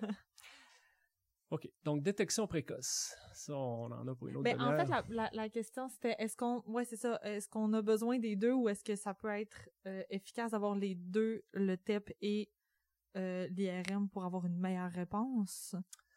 La ponction lombaire là-dedans aussi. Ouais, c'est vrai, Ouais, il y a la fonction lombaire. Donc, il y a la théorie et la pratique. Mhm. En théorie, ce sont toutes des modalités euh, différentes qui Mhm. donnent une information quand même assez différente et donc complémentaire. Quand on fait un patron clinique, on a des indications euh, cliniques, démographiques, l'histoire familiale, les facteurs de risque, c'est important. Quand on fait des tests euh, neurocognitifs en psychologie, euh, on a une, une indication du comportement, ben, en fait, du, du, euh, de la fonction cérébrale. Mhm. on peut aller pousser ça pour aller chercher le comportement aussi en neuropsychiatrie, la dépression, Mhm. euh, l'anxiété, et ainsi de Mhm. suite. Quand on fait le LCR, on a une information sur la quantité de molécules, certaines molécules très très précisément, plusieurs molécules. On peut prendre avec le même échantillon, Mhm. on peut aller chercher plusieurs Ouais, molécules. Quand on fait un IRM, on a une idée sur la morphométrie, l'état du cerveau, l'état de la vasculature, la connectivité, la fonction cérébrale. Quand on fait un TEP, glucose, on a le Mhm. métabolisme. Ça se un TEP beaucoup. amyloïde, on a l'amyloïde. Un TEP tau, on a le taux. Bon. Idéalement, on veut tout. Oui, Right? là, il y a Ouais. des. Oui. Mais ça veut dire faire un diagnostic, ça prendrait quatre jours de test. Ah ouais. Donc, euh, Ça, Ouais. c'est quatre jours, ça, c'est c'est dans un monde idéal, Ben, Ouais. mais. ouais, quatre jours. Quatre jours, euh, peut-être trois, pas de mettons délai. deux. Euh, mais non, en fait, ça prendrait euh, bout à bout probablement 12 à 13 heures de procédure. Tout Ok. à voir. Mettons Ok. tout en OK, un après carrément, là. Ouais. Ah, quand même, c'est long. Assez long. Ouais. Une bonne batterie neurocognitive, Ouais. c'est trois Mhm. heures, hein, facile. Ouais.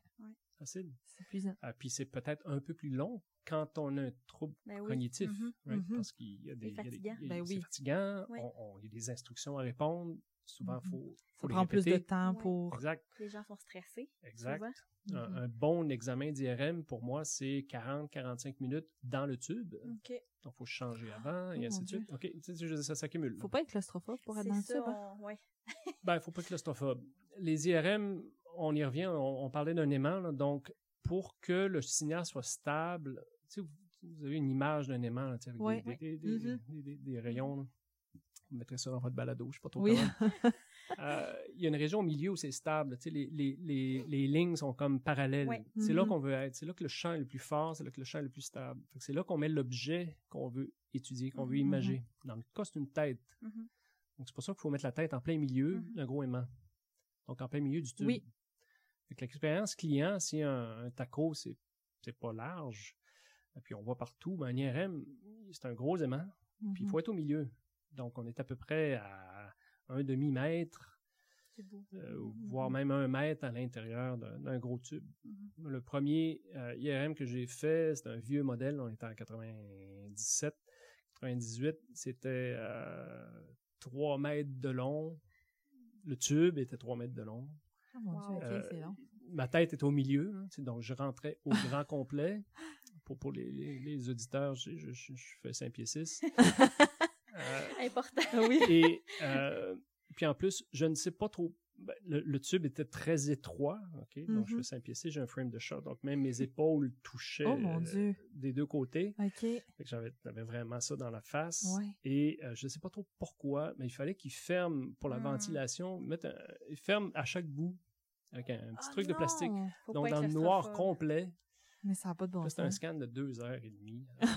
Il n'y a pas de musique d'ambiance. Il n'y avait pas de Non, musique à l'époque. ça. Non, ça, c'était quand même... euh, regarde, ça m'a pris cinq minutes à m'habi- m'habituer, puis après ça, j'ai tendance à dormir dans un scan. là.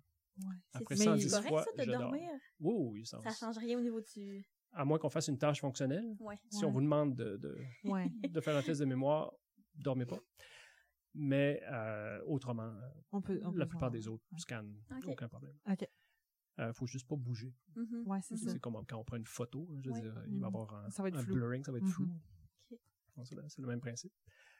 Euh, je vous dirais que de nos jours, c'est pas tous les, c'est beaucoup plus petit, beaucoup plus évasé. euh, il- il- On ferme pas on de ferme chaque pas, côté. euh, il y a de la ventilation, il y a de la lumière. euh, ils peuvent vous mettre des écouteurs. le- le- Les, bons centres vont vous mettre des écouteurs, de la petite musique, Mhm. n'importe quoi. Ok. Vous pouvez même avoir un, un genre de, Il y a un miroir qui va pouvoir vous permettre de regarder un écran quelque part. Oh, Il y en a wow, OK. puis là, ben, tu, vas voir, un- il y en a qui écoutent des films, euh, peu importe. Les bons centres. Ouais, non, les bons centres, le, le- ce- c'est juste, c'est difficile à faire en clinique quand on, on a un scan à toutes les Mhm. 20 minutes. Là. On n'a Ouais. pas le temps de faire ce setup-là. Mhm. En recherche, parce qu'on demande aux gens 40-45 minutes. euh, les bons centres, de- on, ouais. on bichonne nos participants parce Mhm. que on les remercie d'être là. Oui. Et on veut, on veut qu'ils reviennent. Ouais. On veut que ce soit, ben, c'est Mhm. pas nécessairement plaisant, mais certainement pas déplaisant, Mhm. C'est ça. euh, parce qu'ils se déplacent, ils participent. Mhm. Donc, euh, voilà. Puis, euh, on, on revient à ce qu'on disait, c'est par rapport au, au, euh, euh, à l'IRM, on disait que c'était c'était quand même très coûteux et tout, puis qu'il y avait Ouais. une liste d'attente. Puis, euh, on a vu sur un article auquel vous avez euh, probablement participé que vous euh, vous pouviez, dans vos recherches, vous étiez à justement diagnostiquer le- la maladie de façon de plus en plus précoce, euh, voire jusqu'à 10, 25 ans euh, euh, avant l'apparition des symptômes. Euh, ce qu'on disait, puis ce qu'on a vu avec Dr Laforce, il- ses oreilles vont osciller énormément, hein, Dr Laforce. Mais ce qu'on disait, ce que Dr Laforce nous disait, c'est que s'il n'y a pas de symptômes euh, apparents chez une personne, on passe pas de test. Mais comment on peut vers- aller chercher un diagnostic précoce si on n'a pas de symptômes apparents? Est-ce que, considérant que bon, c'est c'est c'est c'est onéreux là, les, les, les tests, les RM, etc. Euh, y on, on peut-tu s'en sortir à ce niveau-là? Mhm. Oui, ça, je. Quelqu'un qui va bien, on, on fait pas passer le test parce que déjà on a de la misère au niveau des coûts du système de santé. Oui, tout à fait, tout à c'est fait. ça. Il y a, j'essaie simplement d'organiser ma, ma réponse. Il y, a, il y a une réponse à votre question. Enfin, je, je vais donner une réponse à Oui. votre question. Il y, a le, il y a le présent, il y a, il y a le futur, puis il y a le Ouais. futur qu'on voudrait. Mhm. Donc, le présent, on le connaît. Il y a des listes d'attente. Il y a euh, un manque de neurologues, de gériatres, de psychiatres, de, De tout. même de, de ouais, tout, de tout. pour faire... Parce qu'il y a beaucoup de gens qui n'ont même pas de diagnostic en passant. Oui, tout à Mhm. fait. Mhm. Donc ça, c'est- problématique, surtout à l'ère des nouvelles thérapies, Mhm. ou même d'une prise en charge mieux adaptée, ne serait-ce que par euh, les CLSC de ce monde, les CHSLD, euh, les mandats. Regarde, tout- ça découle d'avoir un, un bon diagnostic. Ça, c'est- ça, c'est le présent. Donc, faire de la prédiction précoce 15 ans d'avance pour quelqu'un qui n'a pas de symptômes, ben alors on oublie ça tout de suite. On- a, on de la misère à, Exact. À en faire pour à en ceux qui ont des symptômes. Exact. Ça, c'est le présent. Euh, je, je, je me bats pas euh, contre ça du tout. Le futur qu'on veut, Mhm.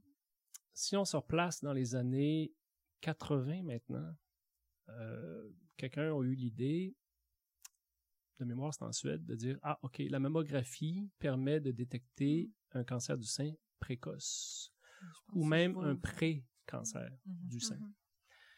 Tellement que si on le fait de façon précocement, on est capable de diminuer la Mhm. mortalité associée au cancer du sein.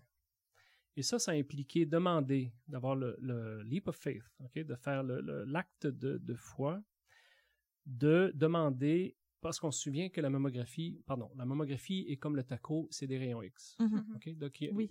non, non seulement on demande à des femmes de se déplacer, Mhm. Euh, évidemment, il y a une douleur associée. là, je- oui, je- je- il paraît que c'est horrible. l'entendrez à, ma voix, je suis un homme, donc je, je ne sais pas de quoi je parle, mais euh, la mammographie est quand même euh. Douloureuse. douloureuse, ben, déplaisante, certainement Oui. déplaisante. Si on peut s'en, passer, on s'en passerait. Oui. Et avec des rayons X. Donc, au niveau d'une population, là, la probabilité de créer un cancer de temps en temps, mais quand tu, quand tu fais des millions de mammographies, là, tu vas littéralement, ah, il y en a quelques-unes qui malheureusement vont, Vont en développer. vont en Mhm. développer. Donc, tout ça dans la balance, ils ont quand même dit, ça vaut la peine de faire un dépistage Mhm. de cancer du sein. Mhm. Maintenant, ça- il fallait trouver les gens, les femmes chez qui ça en valait la peine. Mhm. Donc, on Ouais. commence pas à 30 La ans, population, ouais. right? on commence pas à 20 à ans. 50 ans, il me semble. On hein. commence au Québec 50 jusqu'à 69 ans. Vous recevez votre lettre, vous y allez à tous les deux ans. Pourquoi? Parce que dans cette tranche d'âge-là, la probabilité est plus élevée que le cancer soit au- non seulement euh, présent, mais euh, visible. Oui. Mhm. Parce qu'il est peut-être visible euh, dans la quarantaine, mais ben, en fait, il est peut-être présent dans la quarantaine, mais il ne serait pas visible à la mammographie. Encore une fois, pour Ah. avoir la, la finesse, la résolution que je parlais, là. La finesse, le niveau de détail, il est peut-être pas, là. Et quand on fait l'étude, ben, quelques cancers qu'on va peut-être générer sur des millions de femmes, ben, regardez, on va quand beaucoup. même, parce qu'elles font partie du programme de dépistage, Mhm. les revoir À chaque deux ans. à chaque deux ans. Donc, on va, on va récupérer, si, si je peux dire, on va le détecter plus tard, Mhm. si, si ça fonctionne bien. Ouais. Ouais. En fait, le premier prédicteur du succès d'un programme de dépistage de cancer du sein, c'est le nombre de femmes qui participent. OK. Plus la participation est élevée, plus ça marche. C'est logique. Mhm. À peu près tous les articles dans la presse, Le Soleil et les autres qui disent Ah, cancer du, dépistage du cancer du sein ne fonctionne pas. Ça mène à quoi? Ça mène à des femmes qui annulent leur rendez-vous. Mhm. Donc là, la- le nombre de femmes qui participent, je sais que c'est pas votre balado, mais quand Non, même, le nombre de femmes qui participent diminue. Et donc, ces femmes-là, leur cancer, s'il y en a un, n'est pas vu. pas trop tôt. Et Mhm. donc la mortalité augmente. Mhm. Et donc, ça prouve que le programme de cancer du sein ne fonctionne pas. Ouais. On suit. On est dans un service à ce. Exactement. Donc ça, au début, c'était très controversé. Euh, je dirais maintenant, ce qui est controversé, c'est pas le dépistage, c'est euh, qu'est-ce qu'on fait après, quand on a Mhm. trouvé, est-ce qu'on fait trop de biopsies, est-ce qu'on devrait faire les femmes de 40 à 49, mais Mhm. pas le principe que dépister tôt permet d'éviter la maladie. Mhm. C'est maintenant, on est dans l'opération. Comment on est capable de le faire de la façon la plus efficace? On arrive dans les années 90-2000, cancer du côlon. Right? Mhm. On commence à faire des colonoscopies maintenant de façon de Oui. plus en plus préventive. J'ai Mhm. 50 ans, je suis un homme, j'ai une histoire familiale, colonoscopie. Zéro symptôme, zéro. Mhm. Mais on va aller voir. Euh, chez les hommes, même chose, euh, prostate. Mhm. Ouais. OK, avant, il y avait le toucher rectal et la PSA. Maintenant, le, le toucher, un peu comme la palpation des seins, un peu trop tard. Donc, en général, c'est maintenant seulement PSA. OK. Zéro symptôme. Mhm. Mais on le fait de façon préventive. Mhm. Donc, dans l'idéal, ce serait de- de- d'aller chercher le même concept, mais Donc, pour les troubles cognitifs. supposons un monde idéal où euh, chaque médecin de famille aurait une IRM dans le coin du bureau. Ouais. OK? Ce serait cool. Et là, vous avez, euh, vous avez 50 ans, vous avez Mhm. 60 ans, Mhm. vous avez, euh, commençons avec, vous avez des facteurs de risque un petit peu plus Exact. élevés. Mhm. Mhm. Monsieur et madame, regardez, on va prendre 15 minutes, allez faire votre scan de tête, faire sur un bouton, deux, trois images, petit logiciel. Ah, OK. Je pense que vous avez une indication future de maladie d'Alzheimer probable. Et ou avec une prise de sang conjointe, et ou avec, euh, bon, je dis IRM, pourquoi? Parce que l'IRM n'a pas d'effet secondaire Mhm. Mhm. on Ouais. se met la tête dans un, dans un... J'ai des collègues qui travaillent sur des... c'est- pas de la science-fiction, ce n'est plus de la science-fiction en IRM dans, dans, dans, dans le coin du bureau. Hein. J'ai des collègues qui travaillent sur des IRM gros comme des lave-vaisselle, Ah ouais, Ah hein? ouais. OK? Wow. à, à bas champ, mais quand même. Et donc, euh, on voit moins, mais avec l'intelligence artificielle maintenant, on pourrait peut-être voir ce qu'on... de- de- on pourrait peut-être pas tout voir. Mhm. On pourrait peut-être l'entraîner pour voir exactement ce qu'on veut. C'est comme si, par exemple, on veut seulement voir l'hippocampe, pas Mhm. l'entièreté du cerveau. On pourrait peut-être, avec ces genres d'IRM-là, aller chercher uniquement l'information qu'on veut. Right? Donc là, tout d'un coup, puis ça, ça coûterait pas des millions de dollars et pèse des tonnes et avoir besoin de salles spéciales. Ouais. Ça coûterait 100 000 dollars. Puis on pourrait l'installer littéralement Dans dans, le bureau d'un médecin branché sur 120 volts dans le mur. Ah ouais. Wow. C'est plus de la science-fiction. Là. Euh, donc là, euh, ce monde-là devient possible, Mhm. envisageable. Et, et là, la prévention devient intéressante, la Ouais. prédiction devient intéressante. Et c'est pas nécessairement, euh, en fait, évidemment, si vous êtes trop tard, un diagnostic, mais s'il y a un diagnostic, je suis d'accord avec Robert, les signes cliniques sont là. Ouais. Right, là, on est 10 ans, 15 ans d'avance. Mhm. Ah, je sais pas trop, j'ai 50 ans, je suis à risque, me semble que je commence à... je suis moins efficace au bureau, Mhm. je sais pas trop quoi, j'ai raté deux, trois rendez-vous, whatever. Même avant ça, ah, ok, Ben, regardez, vous êtes à risque, puis là, on, on- on commence, c'est un entonnoir, hein. Ouais. faut, faut voir ça comme un entonnoir. Mhm. Quand on commence à être à risque, on a deux, trois symptômes, ben, Mhm. ok, on fait des tests plus poussés, Exact. et après ça, on verrait après, ah bon, regardez, je vous, je vous mets tout de suite sur une, euh, un, un- un anticorps euh, pour euh, l'amyloïde, par exemple, Mhm. puis euh, dans le futur, quelque chose pour rétablir votre taux, puis, puis après ça, on verra, on va faire ça pendant six mois, on va voir. Oui, c'est ça. Plus on diagnostique tôt, plus les, les, les, les traitements euh, sont nombreux, en fait. Il y a plus il y a de possibilités de traitement. Là, vous avez parlé de bon ré- réhabilitation au niveau des protéines, etc. Mm-hmm. Ça, c'est que si on, le diagnostic se fait plus tard ou quand il y a déjà des, des symptômes apparents, ça, on- ça sert pas à grand chose ces traitements-là ou? Euh, oui, oui et non. Évidemment, ça dépend de... Quand les neurones meurent ou quand le, reste de, de l'échafaudage meurt autour, ça- ça Mhm. devient difficile à remplacer. Ça, on- Ouais, c'est on- ça, notre ça, science n'est pas- pas encore très, très Mhm. bien établie du Mhm. tout pour euh, être capable de remplacer. Certainement les neurones. C'est euh, pas de la science-fiction, mais c'est de la science qui, euh, qui, qui- qui- on est loin d'être encore là. Et on ne sait pas non plus, même si on remplace un neurone, on ne remplacera pas l'information qui est perdue première des choses. Euh, et encore faut-il, on n'a pas nécessairement éliminé la cause pour laquelle Non. le neurone est, Mhm. est- est mort. Donc, si on rem- remplace un neurone, Il y en a puis d'autres la cause est, vont... est là, puis il meurt l'année d'après, il faut Mhm. recommencer tout le temps, Mhm. tout le temps. Donc, on- ça, c'est encore une frontière euh, floue dans l'avenir. Ce qu'on sait par contre, c'est que, euh, ça, ça, c'est un message critique pour tout le monde, qu'il faut se le répéter tout le temps, c'est qu'on connaît les facteurs de risque de Oui. démence. Oui. Et de démence at Oui. large, pas seulement la maladie Oh d'Alzheimer, oui, mais tous les, troubles cognitifs, là, tout à fait. Donc ça, il faut être euh, agressif là-dessus. Les médecins sont agressifs là-dessus, mais peut-être pas assez ou... Mais de plus en plus, on plus en parle. Ouais. C'est ça qu'on on, on discutait euh, an- antérieurement, mais de plus en plus, les professionnels en parlent. Puis Mhm. type de puis les ben, surtout les professionnels je vais, je vais généraliser là mais ceux-là qui sont peut-être plus jeunes parce que bon justement il y a, à l'école ils ont appris de cette façon-là là versus ceux qui vont peut-être à la retraite éventuellement. Mais en tout cas ben, c'est peut-être une généralisation mais on en voit de plus en plus des professionnels qui en parlent. On est talonné énormément avec les puis c'est parfait comme ça là c'est idéal mais avec les facteurs de risque ben, surtout les facteurs de protection là Puis en même temps, il y a une banalisation parce qu'on entend ça, tu sais, surtout, ben, je, je parle pour notre génération, on a tellement entendu ça, tu sais, c'est bon pour tout, même, tu sais, pour les, les cardiovasculairement parlant. Euh, c'est- tu sais, je veux dire, bien manger, bouger, c'est le classique, on entend ça depuis qu'on est jeune, tu sais. Donc, c'est, c'est, il y a une banalisation. Ah ben oui, mon médecin il m'a dit qu'il fallait que j'arrête de fumer, Ouais. faut que je mange bien, tout ça. Donc, vu que c'est pas, pas euh, quelque chose qui s'ajoute, mais c'est quelque chose qu'il Mhm. faut faire puis qu'on le sait depuis toujours, ben, les gens le, le font-tu plus, ça dépend, Ouais. tu sais. L'énorme problème avec tous ces facteurs de risque-là qui sont pas une pilule, right? Mhm. c'est C'est la ça. compliance. C'est ce que les gens le font. Enfin, c'est des habitudes Ouais. de vie. c'est excessivement Mhm. difficile à, à changer, La mais ça se fait. Ouais. Les gens Ça- arrêtent de fumer. Les gens Oui. perdent du poids quand Oui. même. Les gens bougent plus. Ça se fait. Ouais. Euh, ce qu'il faut travailler, c'est des, c'est des techniques pour augmenter la, la discipline, si je La peux dire. right? La motivation. motivation, la la discipline constance personnelle. Ouais. tout à fait Euh, avant, euh, il faut, il faut une meilleure carotte. Euh, Il y, a, il y a quand même un nouveau bâton parce qu'avant on faisait ça. Pourquoi? Parce qu'on voulait éviter les maladies cardiovasculaires dans, les années, Ouais. dans la cinquantaine. Mhm. right? Je veux dire, les hommes surtout mouraient, crise cardiaque, cinquantaine. Mhm. right? Mhm. Là, je dis pas je dis pas que ça arrive.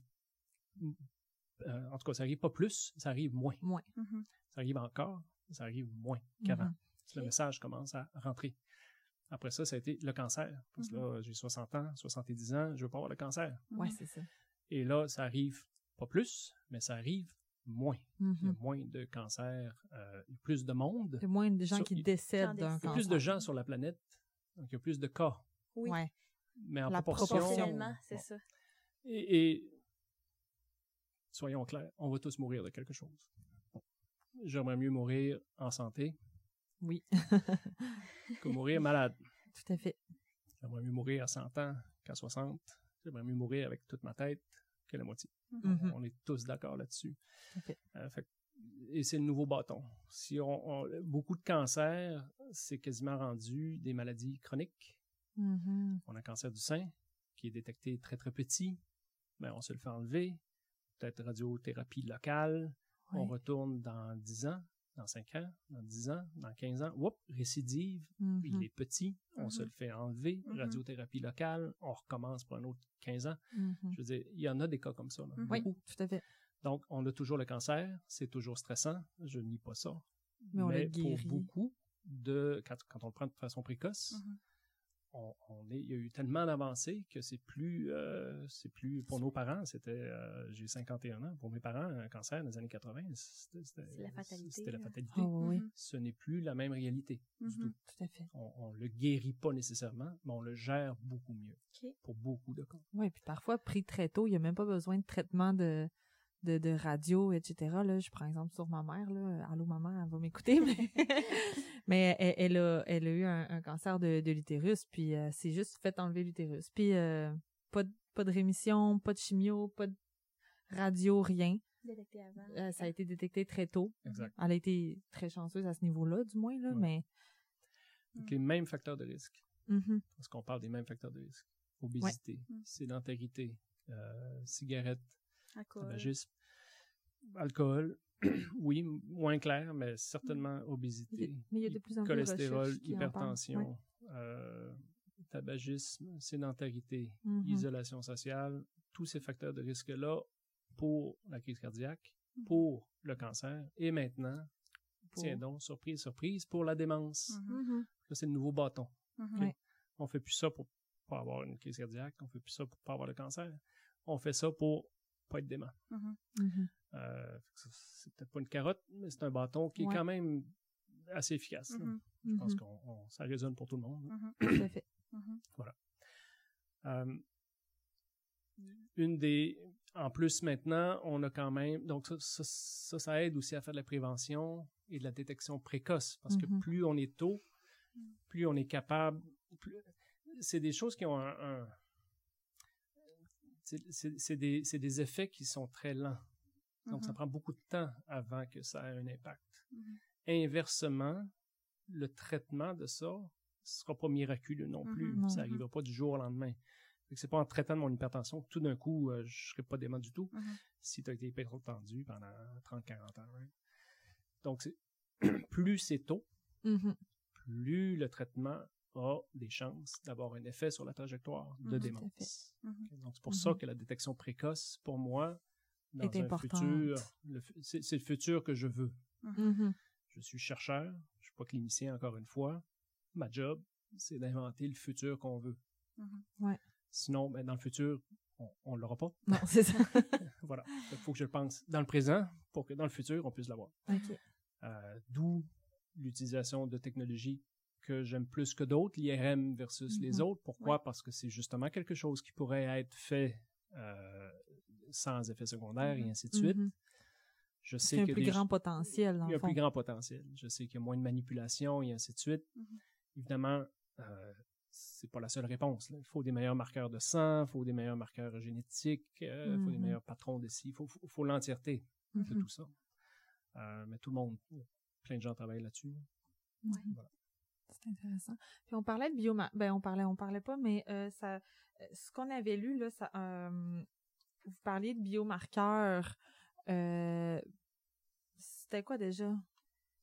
La, la, la, la, où on voulait s'en aller avec ça? Parce que je sais que dans de, détecter les biomarqueurs, c'est ça qui va vous aider à justement détecter la, la, la maladie d'Alzheimer?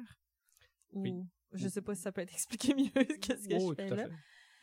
Puis l'IRM peut détecter les biomarqueurs ou c'est vraiment juste via la prise de sang?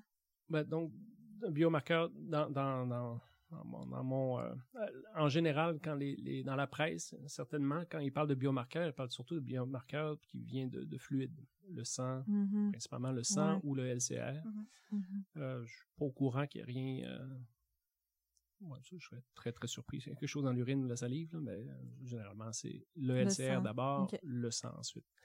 Le LCR, c'est maintenant accepté. Ça, c'est un, un détail important, mais ça fait une im- immense différence en clinique. C'est quelque chose qui est accepté, qui est maintenant euh, accepté par Santé Canada. Quand on parle de tout ça, là, ça c'est un. tous ces, tous ces dispositifs-là. là. Mhm. OK? Il, y a une, il y a une loi là-dessus. Là. On peut pas improviser ces tests-là. On Mhm. peut pas prendre quelque chose à l'université puis dire tout de suite ça s'en va dans le bureau du médecin demain matin. là. Non, faut soit Il y, a une- il y a un règlement là-dessus, c'est la loi sur les dispositifs médicaux. Tout ce toutes les technologies que j'ai parlé, là, Mhm. Avant que ça aille dans le bureau d'un médecin ou dans un hôpital, doit passer le, la barre du dispositif médical. Et ça, c'est la différence entre une idée en laboratoire qui fonctionne bien dans un projet de recherche à l'université et la réalité. Puis la Mhm. réalité, malheureusement, c'est énormément d'efforts, pas conceptuellement, parce qu'il a comme été prouvé en laboratoire, si je peux dire, Mhm. mais pratiquement. Parce que là, il faut s'assurer que, prenons l'IRM, par exemple. C'est mon domaine. Donc, nous, on a un logiciel qui permettrait de mesurer l'atrophie du cerveau, la perte neuronale. Ça fonctionne bien à l'université. Avant que ça devienne un dispositif médical, il faut que je le mette dans un, un logiciel qui Mhm. puisse être déployé dans les hôpitaux, Mhm. qui puisse fonctionner sur n'importe quel type d'image d'IRM, qui puisse fonctionner pour n'importe quel type d'IRM. Celui fait par Siemens, celui fait par GE, celui fait par Philips, celui fait par Toshiba, celui Ouais, fait par... OK? Mhm. faut, faut que mon... la- la- la- Peut-être que les, les gens connaissent le mieux, pas mal tout le monde a au moins été dans une automobile où euh, l'aviation est encore euh, pareil. On peut pas mettre n'importe quoi dans un cockpit d'avion. Il faut que ça ait été rigoureusement testé des centaines de fois avant que le pilote l'ait dans les mains. Même chose pour un médecin. Faut que ça ait été rigoureusement testé sur Ouais. toutes sortes de conditions avant que ça soit approuvé et qu'un médecin puisse l'avoir dans les mains. Et ces tests-là, malheureusement, euh, les universités, c'est pas leur mission du tout. On n'a pas, euh, on n'a pas cette expertise-là, on n'a pas cette culture-là. On est là pour générer des nouvelles idées, les tester, Mhm. voir s'il y a un potentiel. Mais le côté pratico-pratique Mhm. de mettre ça dans un logiciel, quelque chose qui finisse par aboutir sur un et qui fonctionne à tout coup, etc.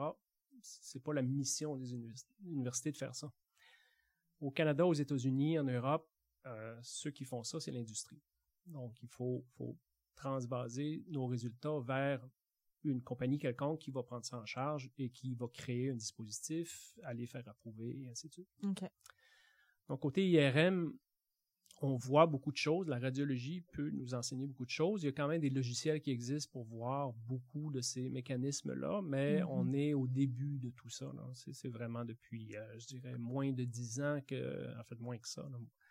Euh, 2006, je pense, la compagnie Cortex aux États-Unis a fait un des premiers logiciels approuvés pour mesurer le cerveau à l'IRM. Ça Ok. fait donc sept Wow. ans, c'est- tout jeune Intéressant. Le logiciel existait à l'université depuis euh, 10-12 ans avant. là. Ok. Mais Ah ça a ouais. pris tout ce temps-là avant que ça soit soit approuvé. C'est long, Mhm. ça coûte cher. C'est comme les médicaments. peu. comme les médicaments, Ouais, même exactement la même chose, même principe. Mhm. Euh, exactement le même principe. Donc, euh, des choses comme la TEP FDG, ça existe. Euh, La TEP amyloïde, maintenant, est approuvée. Donc, on peut l'avoir de façon euh, légale, si vous Ok. voulez, au Canada, comme dispositif. Mhm. TEPTO, à ce que je sache, pas encore. Ah, OK. On, on- on me corrigera, mais je crois que non, pas encore approuvé. Est-ce que c'est des machines différentes? Euh, quand vous parlez de TEPTO, TEP amyloïde, ou c'est des manières de mesurer avec la même machine? C'est la même machine, là, je parle du, euh, du liquide, du liquide, là, du, euh, mhm. qu'on injecte, le, le Ah oui, ligand qui est spécifique au taux ou à l'amyloïde. OK. Euh, le liquide céphalorachidien, l'analyse, ça c'est maintenant approuvé au Canada. Mhm. Et en plus, c'est Santé Canada qui approuve.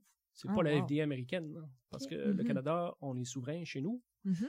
et c'est notre loi à nous. Mhm. Et c'est pas parce que ça passe aux États-Unis Mhm. que ça passe chez nous. Non, on le voit avec les médicaments. Exactement, euh, exactement. voilà. Du canumab, ça a passé aux. États-Unis, ça n'a pas passé ici. Non. Bon, les canumab, euh, donanemab, on verra, mais c'est chaque pays. Heureusement, au Canada, c'est au niveau fédéral. Je dis Mhm. heureusement parce que sinon, ça serait 10 Hey. fois Ah. à faire, ben 11 fois quand on prend le fédéral pour. Mhm. Ouais. Fait que, euh, au moins, si- tout le monde s'entend pour qu'on on fait ça, ce processus-là une fois, sinon ça prendrait un, un temps de fou. L'Europe, c'est l'Europe des 25. Là, je veux dire, ça prend, prend moins Chaque de temps, chaque pays, etc. Euh, donc, l'analyse du, du LCR pour l'amyloïde, c'est passé. C'est disponible. Donc, c'est une façon disponible de le faire. Côté sanguin, ce n'est pas encore approuvé. Ah non. Donc ça, c'est important. Quand on viendra, euh, si on a le temps, Le temps passe peut-être. vite. Vite. Très vite. Le temps passe très vite. Je pense que je vais battre Fred. hein. Euh, Euh, oui, oui, c'est déjà fait, en fait. Je vous avais, on confirme. je vous avais dit. C'était hein. ça le but, hein? C'était ça c'était ça le but. Euh, pas que vous allez en faire deux podcasts? Moi, c'était mon but. C'est ça, peut-être. De ne pas en prendre un, mais de séparer ça en deux, En deux. deux- Voilà. deux fois. Voilà.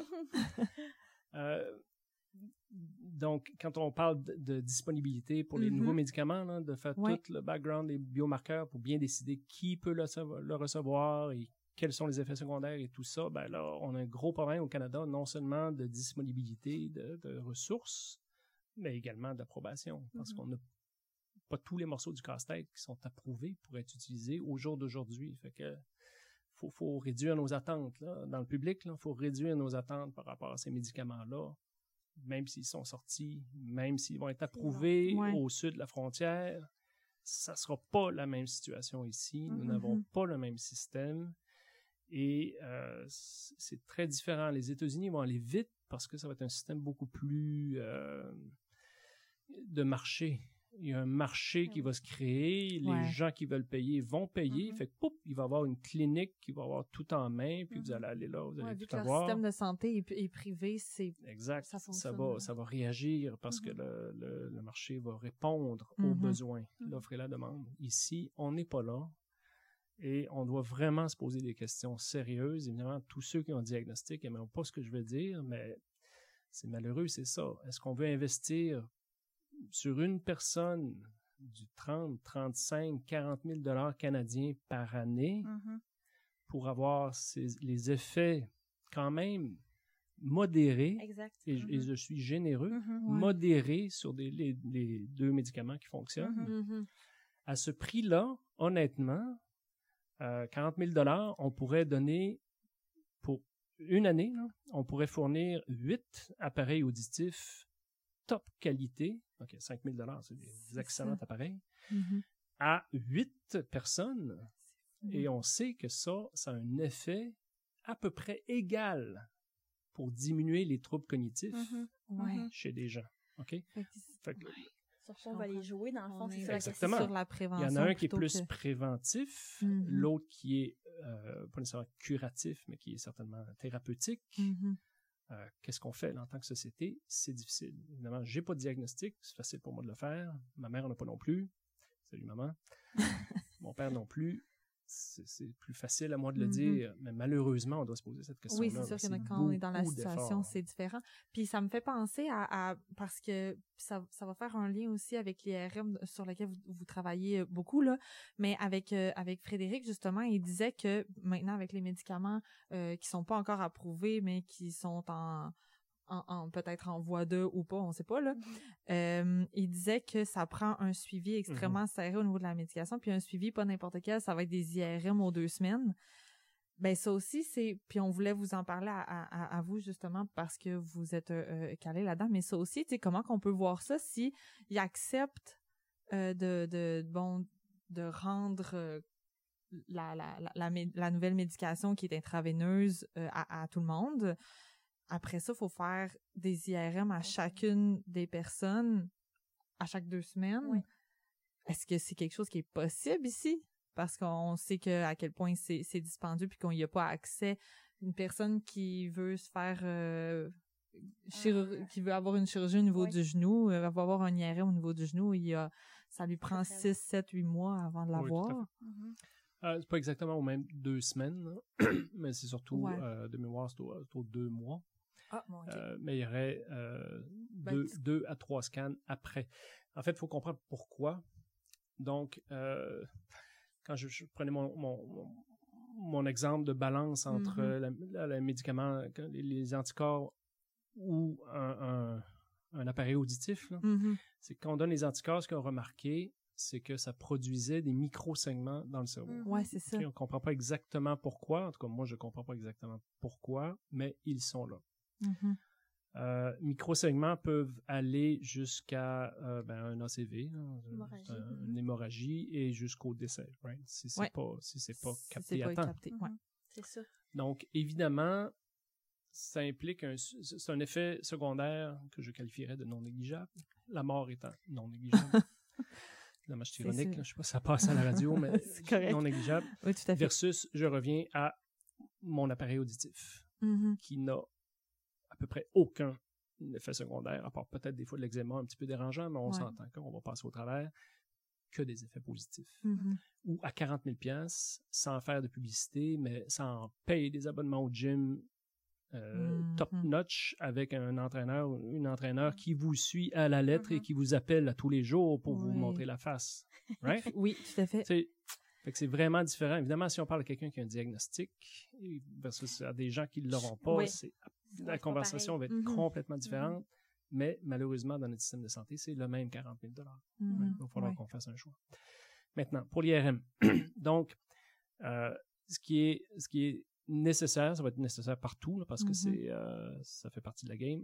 Ça va être de voir si vous avez déjà des microsegments, vous ne recevrez pas ce, ce, le médicament. Mhm.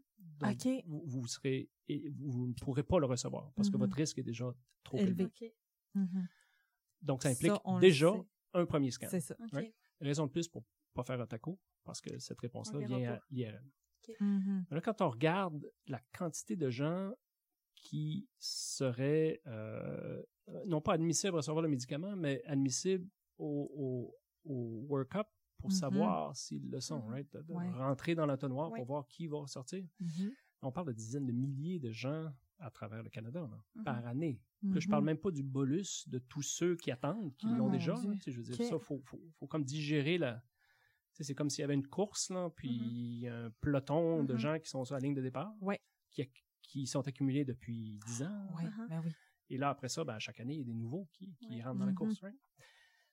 Euh, c'est énormément de gens qui doivent passer à travers le système de santé. Donc, euh, tout à fait, on n'est pas équipé pour ça du Non, tout. ça. Pas du tout. Euh, et en plus, ben là, c'est ça. Quand vous recevez le médicament, là, il faut qu'on vous scanne pour savoir si vous développez les 10 microsegments. Ouais. Parce que Mhm. si oui, on vous arrête. Et arrête désolé, ça, ça finit là. right? Ouais.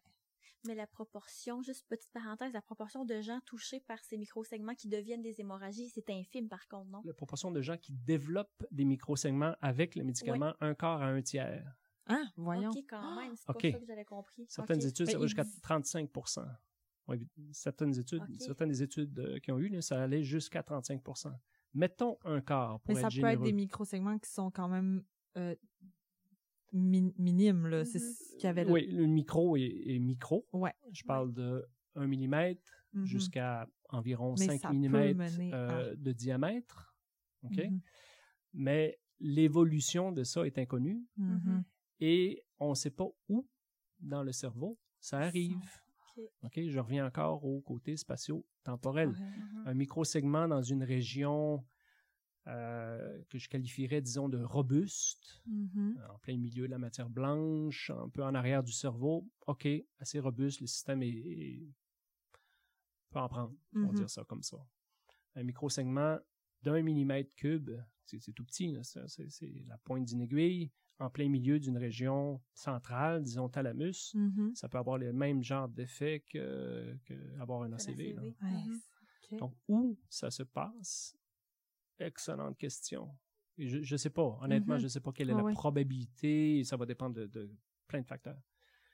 Donc, un microsegment, c'est un microsegment de trop. Mhm. Oui. Quand on, parce que autrement, on ne l'aurait pas, right? Non. Oui. Qu'est-ce que le risque en vue de la chandelle, sachant que ce qu'on fait, c'est qu'on délaie d'environ six mois le déclin cognitif. C'est l'effet actuel. Mhm. Maintenant, l'étude ne durait que 18 mois.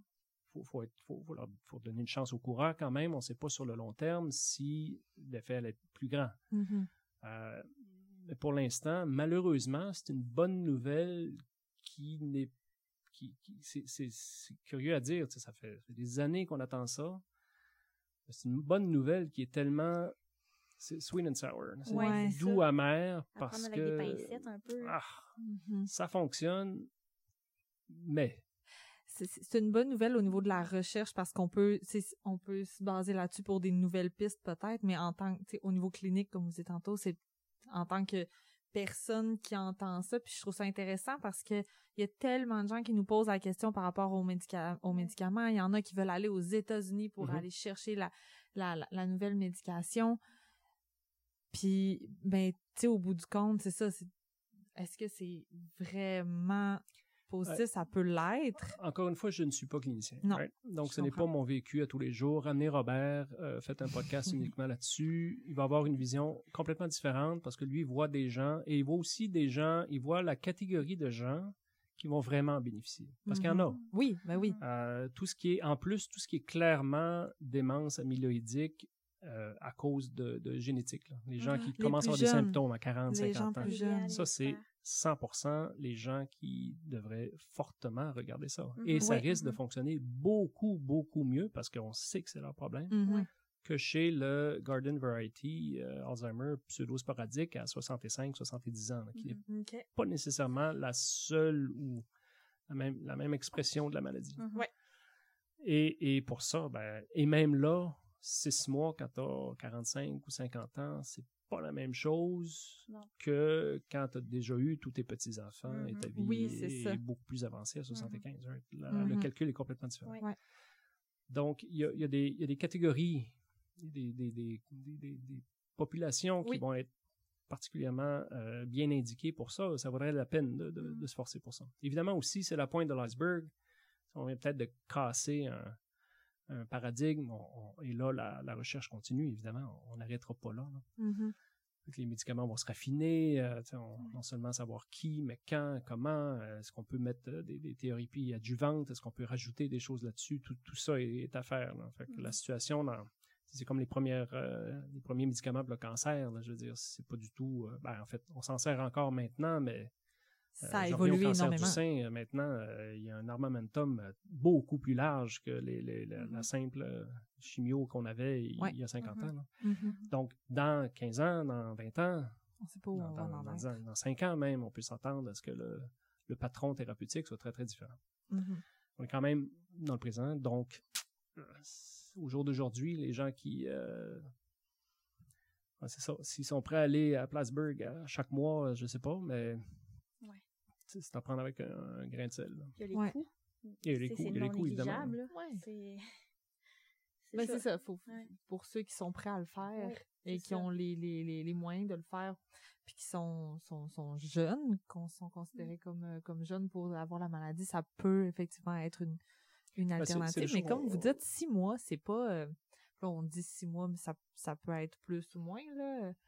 Mais tu sais, quand t'as le diagnostic, t'as 55 ans, six mois, c'est pas beaucoup. Ouais, mais c'est curieusement pas le même 6 mois qu'à 75. Non, c'est c'est pas, pas le même sûr. qu'à 45. C'est sûr. Et chaque, chaque personne a, une perception très, très différente, une, Mhm. une- une réalité très, très différente aussi. Ouais. là. Donc, il Ouais. faut mettre, ça devient... Ouais, faut mettre ça en perspective. C'est sûr que si les gens peuvent se le payer eux-mêmes puis ils vont aux États-Unis, mais ça, c'est, ça devient que- presque leur propre décision. Tout à fait. Mais en, termes- sociétal, euh, on l'a déjà fait. hein. Je veux dire, des médicaments existent euh, très, très chers au début pour la sclérose en plaques. Quand ça commençait, Mhm. c'était Ouais, très, très, très, très cher. Mhm. on, on avait décidé collectivement d'investir là-dedans. Les gens étaient jeunes, ça valait la peine et ça fonctionnait. Maintenant, euh, le coût a diminué énormément, les médicaments ont changé, euh, l'espérance de vie a augmenté sur, sur la plupart des, des, des, des phénotypes, des, des types de, de sclérose en plaques et c'est très, très différent. Mhm. Est-ce qu'on est à la même... euh, c'est Ouais. peut-être le même genre de vague euh, ou le même genre de, de, de futur qu'on va voir en Alzheimer. On, on peut Mhm. l'espérer. Je trouve ça le fun de recevoir des scientifiques qui viennent mettre des nuances euh, à, à l'espoir. Ça revient à ce qu'on disait avec M. Calon, avec Dr. Calon. C'est vraiment, à chaque fois qu'il y a une nouvelle chose qui sort, les gens sont tellement pressés. Puis dans les médias aussi, on reçoit l'image, on, On reçoit pas toute l'information. que c'est la waouh, il y a quelque chose de nouveau et tout ça, donc tout le monde veut ça, mais en réalité, il faut faire attention, c'est quoi? Puis il y a une différence entre effectif, efficace statistiquement et dans les faits quand on parle des effets que ça a, ben si vous avez dit tantôt même modéré, un effet modéré, c'est déjà généreux. Donc oui, ça va améliorer, mais encore là, soyons prudents, tu sais. Mm. Donc c'est de oui maintenir l'espoir, mais euh, de dire que ça, ça va prendre encore du temps là, d'être plus réaliste en fait. Il faut, faut comprendre aussi euh, un essai clinique. Donc, un essai clinique va rapporter une différence sur la moyenne par rapport à la situation contrôle. Donc, la moyenne, ça veut dire quoi? Ça veut dire que 50% des gens vont avoir eu un effet positif. Mhm. puis les autres non, Ouais. ou moins. Mhm. right? Ouais, moins positif. Ouais. Donc, euh, sur six mois en général, en moyenne, pour euh, le- de l'animal, par exemple, ben, il y en a, ça va peut-être être deux ans, 18, euh, tu sais, 12 Mhm. mois, 18 mois. Mhm. Parfait. Tant mieux. Mhm. Il y en a, ça va être trois mois ou zéro. Mhm. zéro. C'est ça. Et ça, euh, en tout cas, certainement dans leur article, c'était pas. Ben, il y a quand même des pistes de, de solutions, là, mais on n'est on pas encore au, au niveau, je pense, collectivement, où on peut dire vraiment Ah, OK, vous, vous allez être un. un- un- vous allez avoir une bonne réponse, Mhm. vous n'allez pas avoir une bonne réponse. Ouais. Ça aussi, ça retombe dans le domaine clinique, là, Mhm. parce que ça, euh, faut bien, évidemment, Faut le tester. bien l'expliquer au patient, parce que là, c'est rendu un patient, une patiente. Euh, regarde, j'ai la même maladie que lui. Pourquoi lui, il l'a, moi, je l'ai pas. Mhm. right? Ouais. Il faut avoir des évidences claires. C'est une, di- une discussion inconfortable à avoir, mais il faut, Mhm, faut à être, fait. faut être, euh, faut être, euh, faut, faut quand même être direct. Je veux dire, ça, oui. ça, ça, ça. Faut être La clair, On là. peut, on peut- on peut avoir de l'empathie, mais il faut être, faut, être clair parce que Oui. selon les évidences qu'on a, c'est pas tout le monde qui va Mhm. bien réagir. à Exact. ça. Ouais. Mhm. Ça, c'est pas toujours des réponses qu'on veut, évidemment, quand on a un diagnostic. On, Exactement. On veut que les gens nous aident. Puis, euh, si vous arrivez, vous avez déjà les micro-segments, ben, désolé, ça, Mhm. ce qu'on a là ne fonctionne pas. Mhm. C'est, c'est pas toujours des bonnes, ce sera pas, c'est, pas des bonnes nouvelles pour tout, le monde. C'est ça, exactement. c'est ça qui est Il y a des difficile. nuances à Mhm. faire, c'est ça. Alors que des choses comme, des trucs comme les statines, c'est beaucoup plus euh, simple à Les comprendre. statines. Oui. Les statines, les, les médicaments en- en- voyons, contre l'hypertension. Ah ouais, Ok. ok. Tu sais, c'est des trucs qui, euh, c'est plus facile à, à prescrire, Mhm. c'est plus facile à donner. Je veux dire, on prend ça avec un verre d'eau. hein, right? Sais, Ouais, c'est ça. ça, c'est le, le barème classique. On n'a pas besoin de faire 40 000 tests avant. Mhm. On Mhm. peut suivre ça avec, euh, bon, c'est l'hypertension. Oui, c'est suit ça avec des mécanismes relativement, euh, des, des dispositifs médicaux relativement simples et ainsi de suite. On n'est pas là du tout. Là. Non. On n'est pas là du tout. Là. Tu sais, Ça prend tout un, arm- un- un- je dis armamentum, encore une fois. Tu sais, Il faut des Ouais. scans, il faut des ponctions lombaires, il faut des Mhm. tests. Ah oui, c'est. Faut le lourd. personnel qui nous le Oui. fait passer Oui, aussi, Ça, c'est lourd. pour le- le- oui, exact. Euh, les injections, c'est des Mhm. injections tous les mois, c'est quand même pas Mhm. rien. euh, Sous supervision médicale, Mhm. tu sais, ouais, c'est- Ouais. du stock. Là. Mais en même temps, ce que les gens, ce que, ce que j'entends, ce qu'on entend souvent, c'est, ben, tant qu'à rien faire, puis quand même, euh, aller en direct dans, dans, dans la direction, de, de, de la dégradation, je demande guillemets, là, Mhm. ben, on est aussi bien d'essayer quelque chose. Oui, oui. Ben, c'est ce que les gens ont. ben, c'est ça. Avoir toutes les ressources du monde, oui. Mhm. Être dans un système, en généralisant le système américain, où Oui. euh, si je suis chanceux et j'ai les ressources moi-même, je peux me le permettre. Mhm. Pourquoi pas? Oui. C'est pas notre cas. Non, c'est ça. Donc, euh, trouvons, moi je couperais la poire en deux, là, ou en, en 1 et 10. hein. trouvons, euh, trouvons le 10-20% des gens chez qui on est pas mal certain que ça va faire une vraie différence. Mhm. Mhm. Et puis pour les autres, euh, pourquoi on n'investirait pas à la place le même argent, mais dans d'autres stratégies alternatives? Mhm. Euh, c'est un cliché, c'est pas le ministère de la Santé qu'on a, c'est le ministère de la Maladie.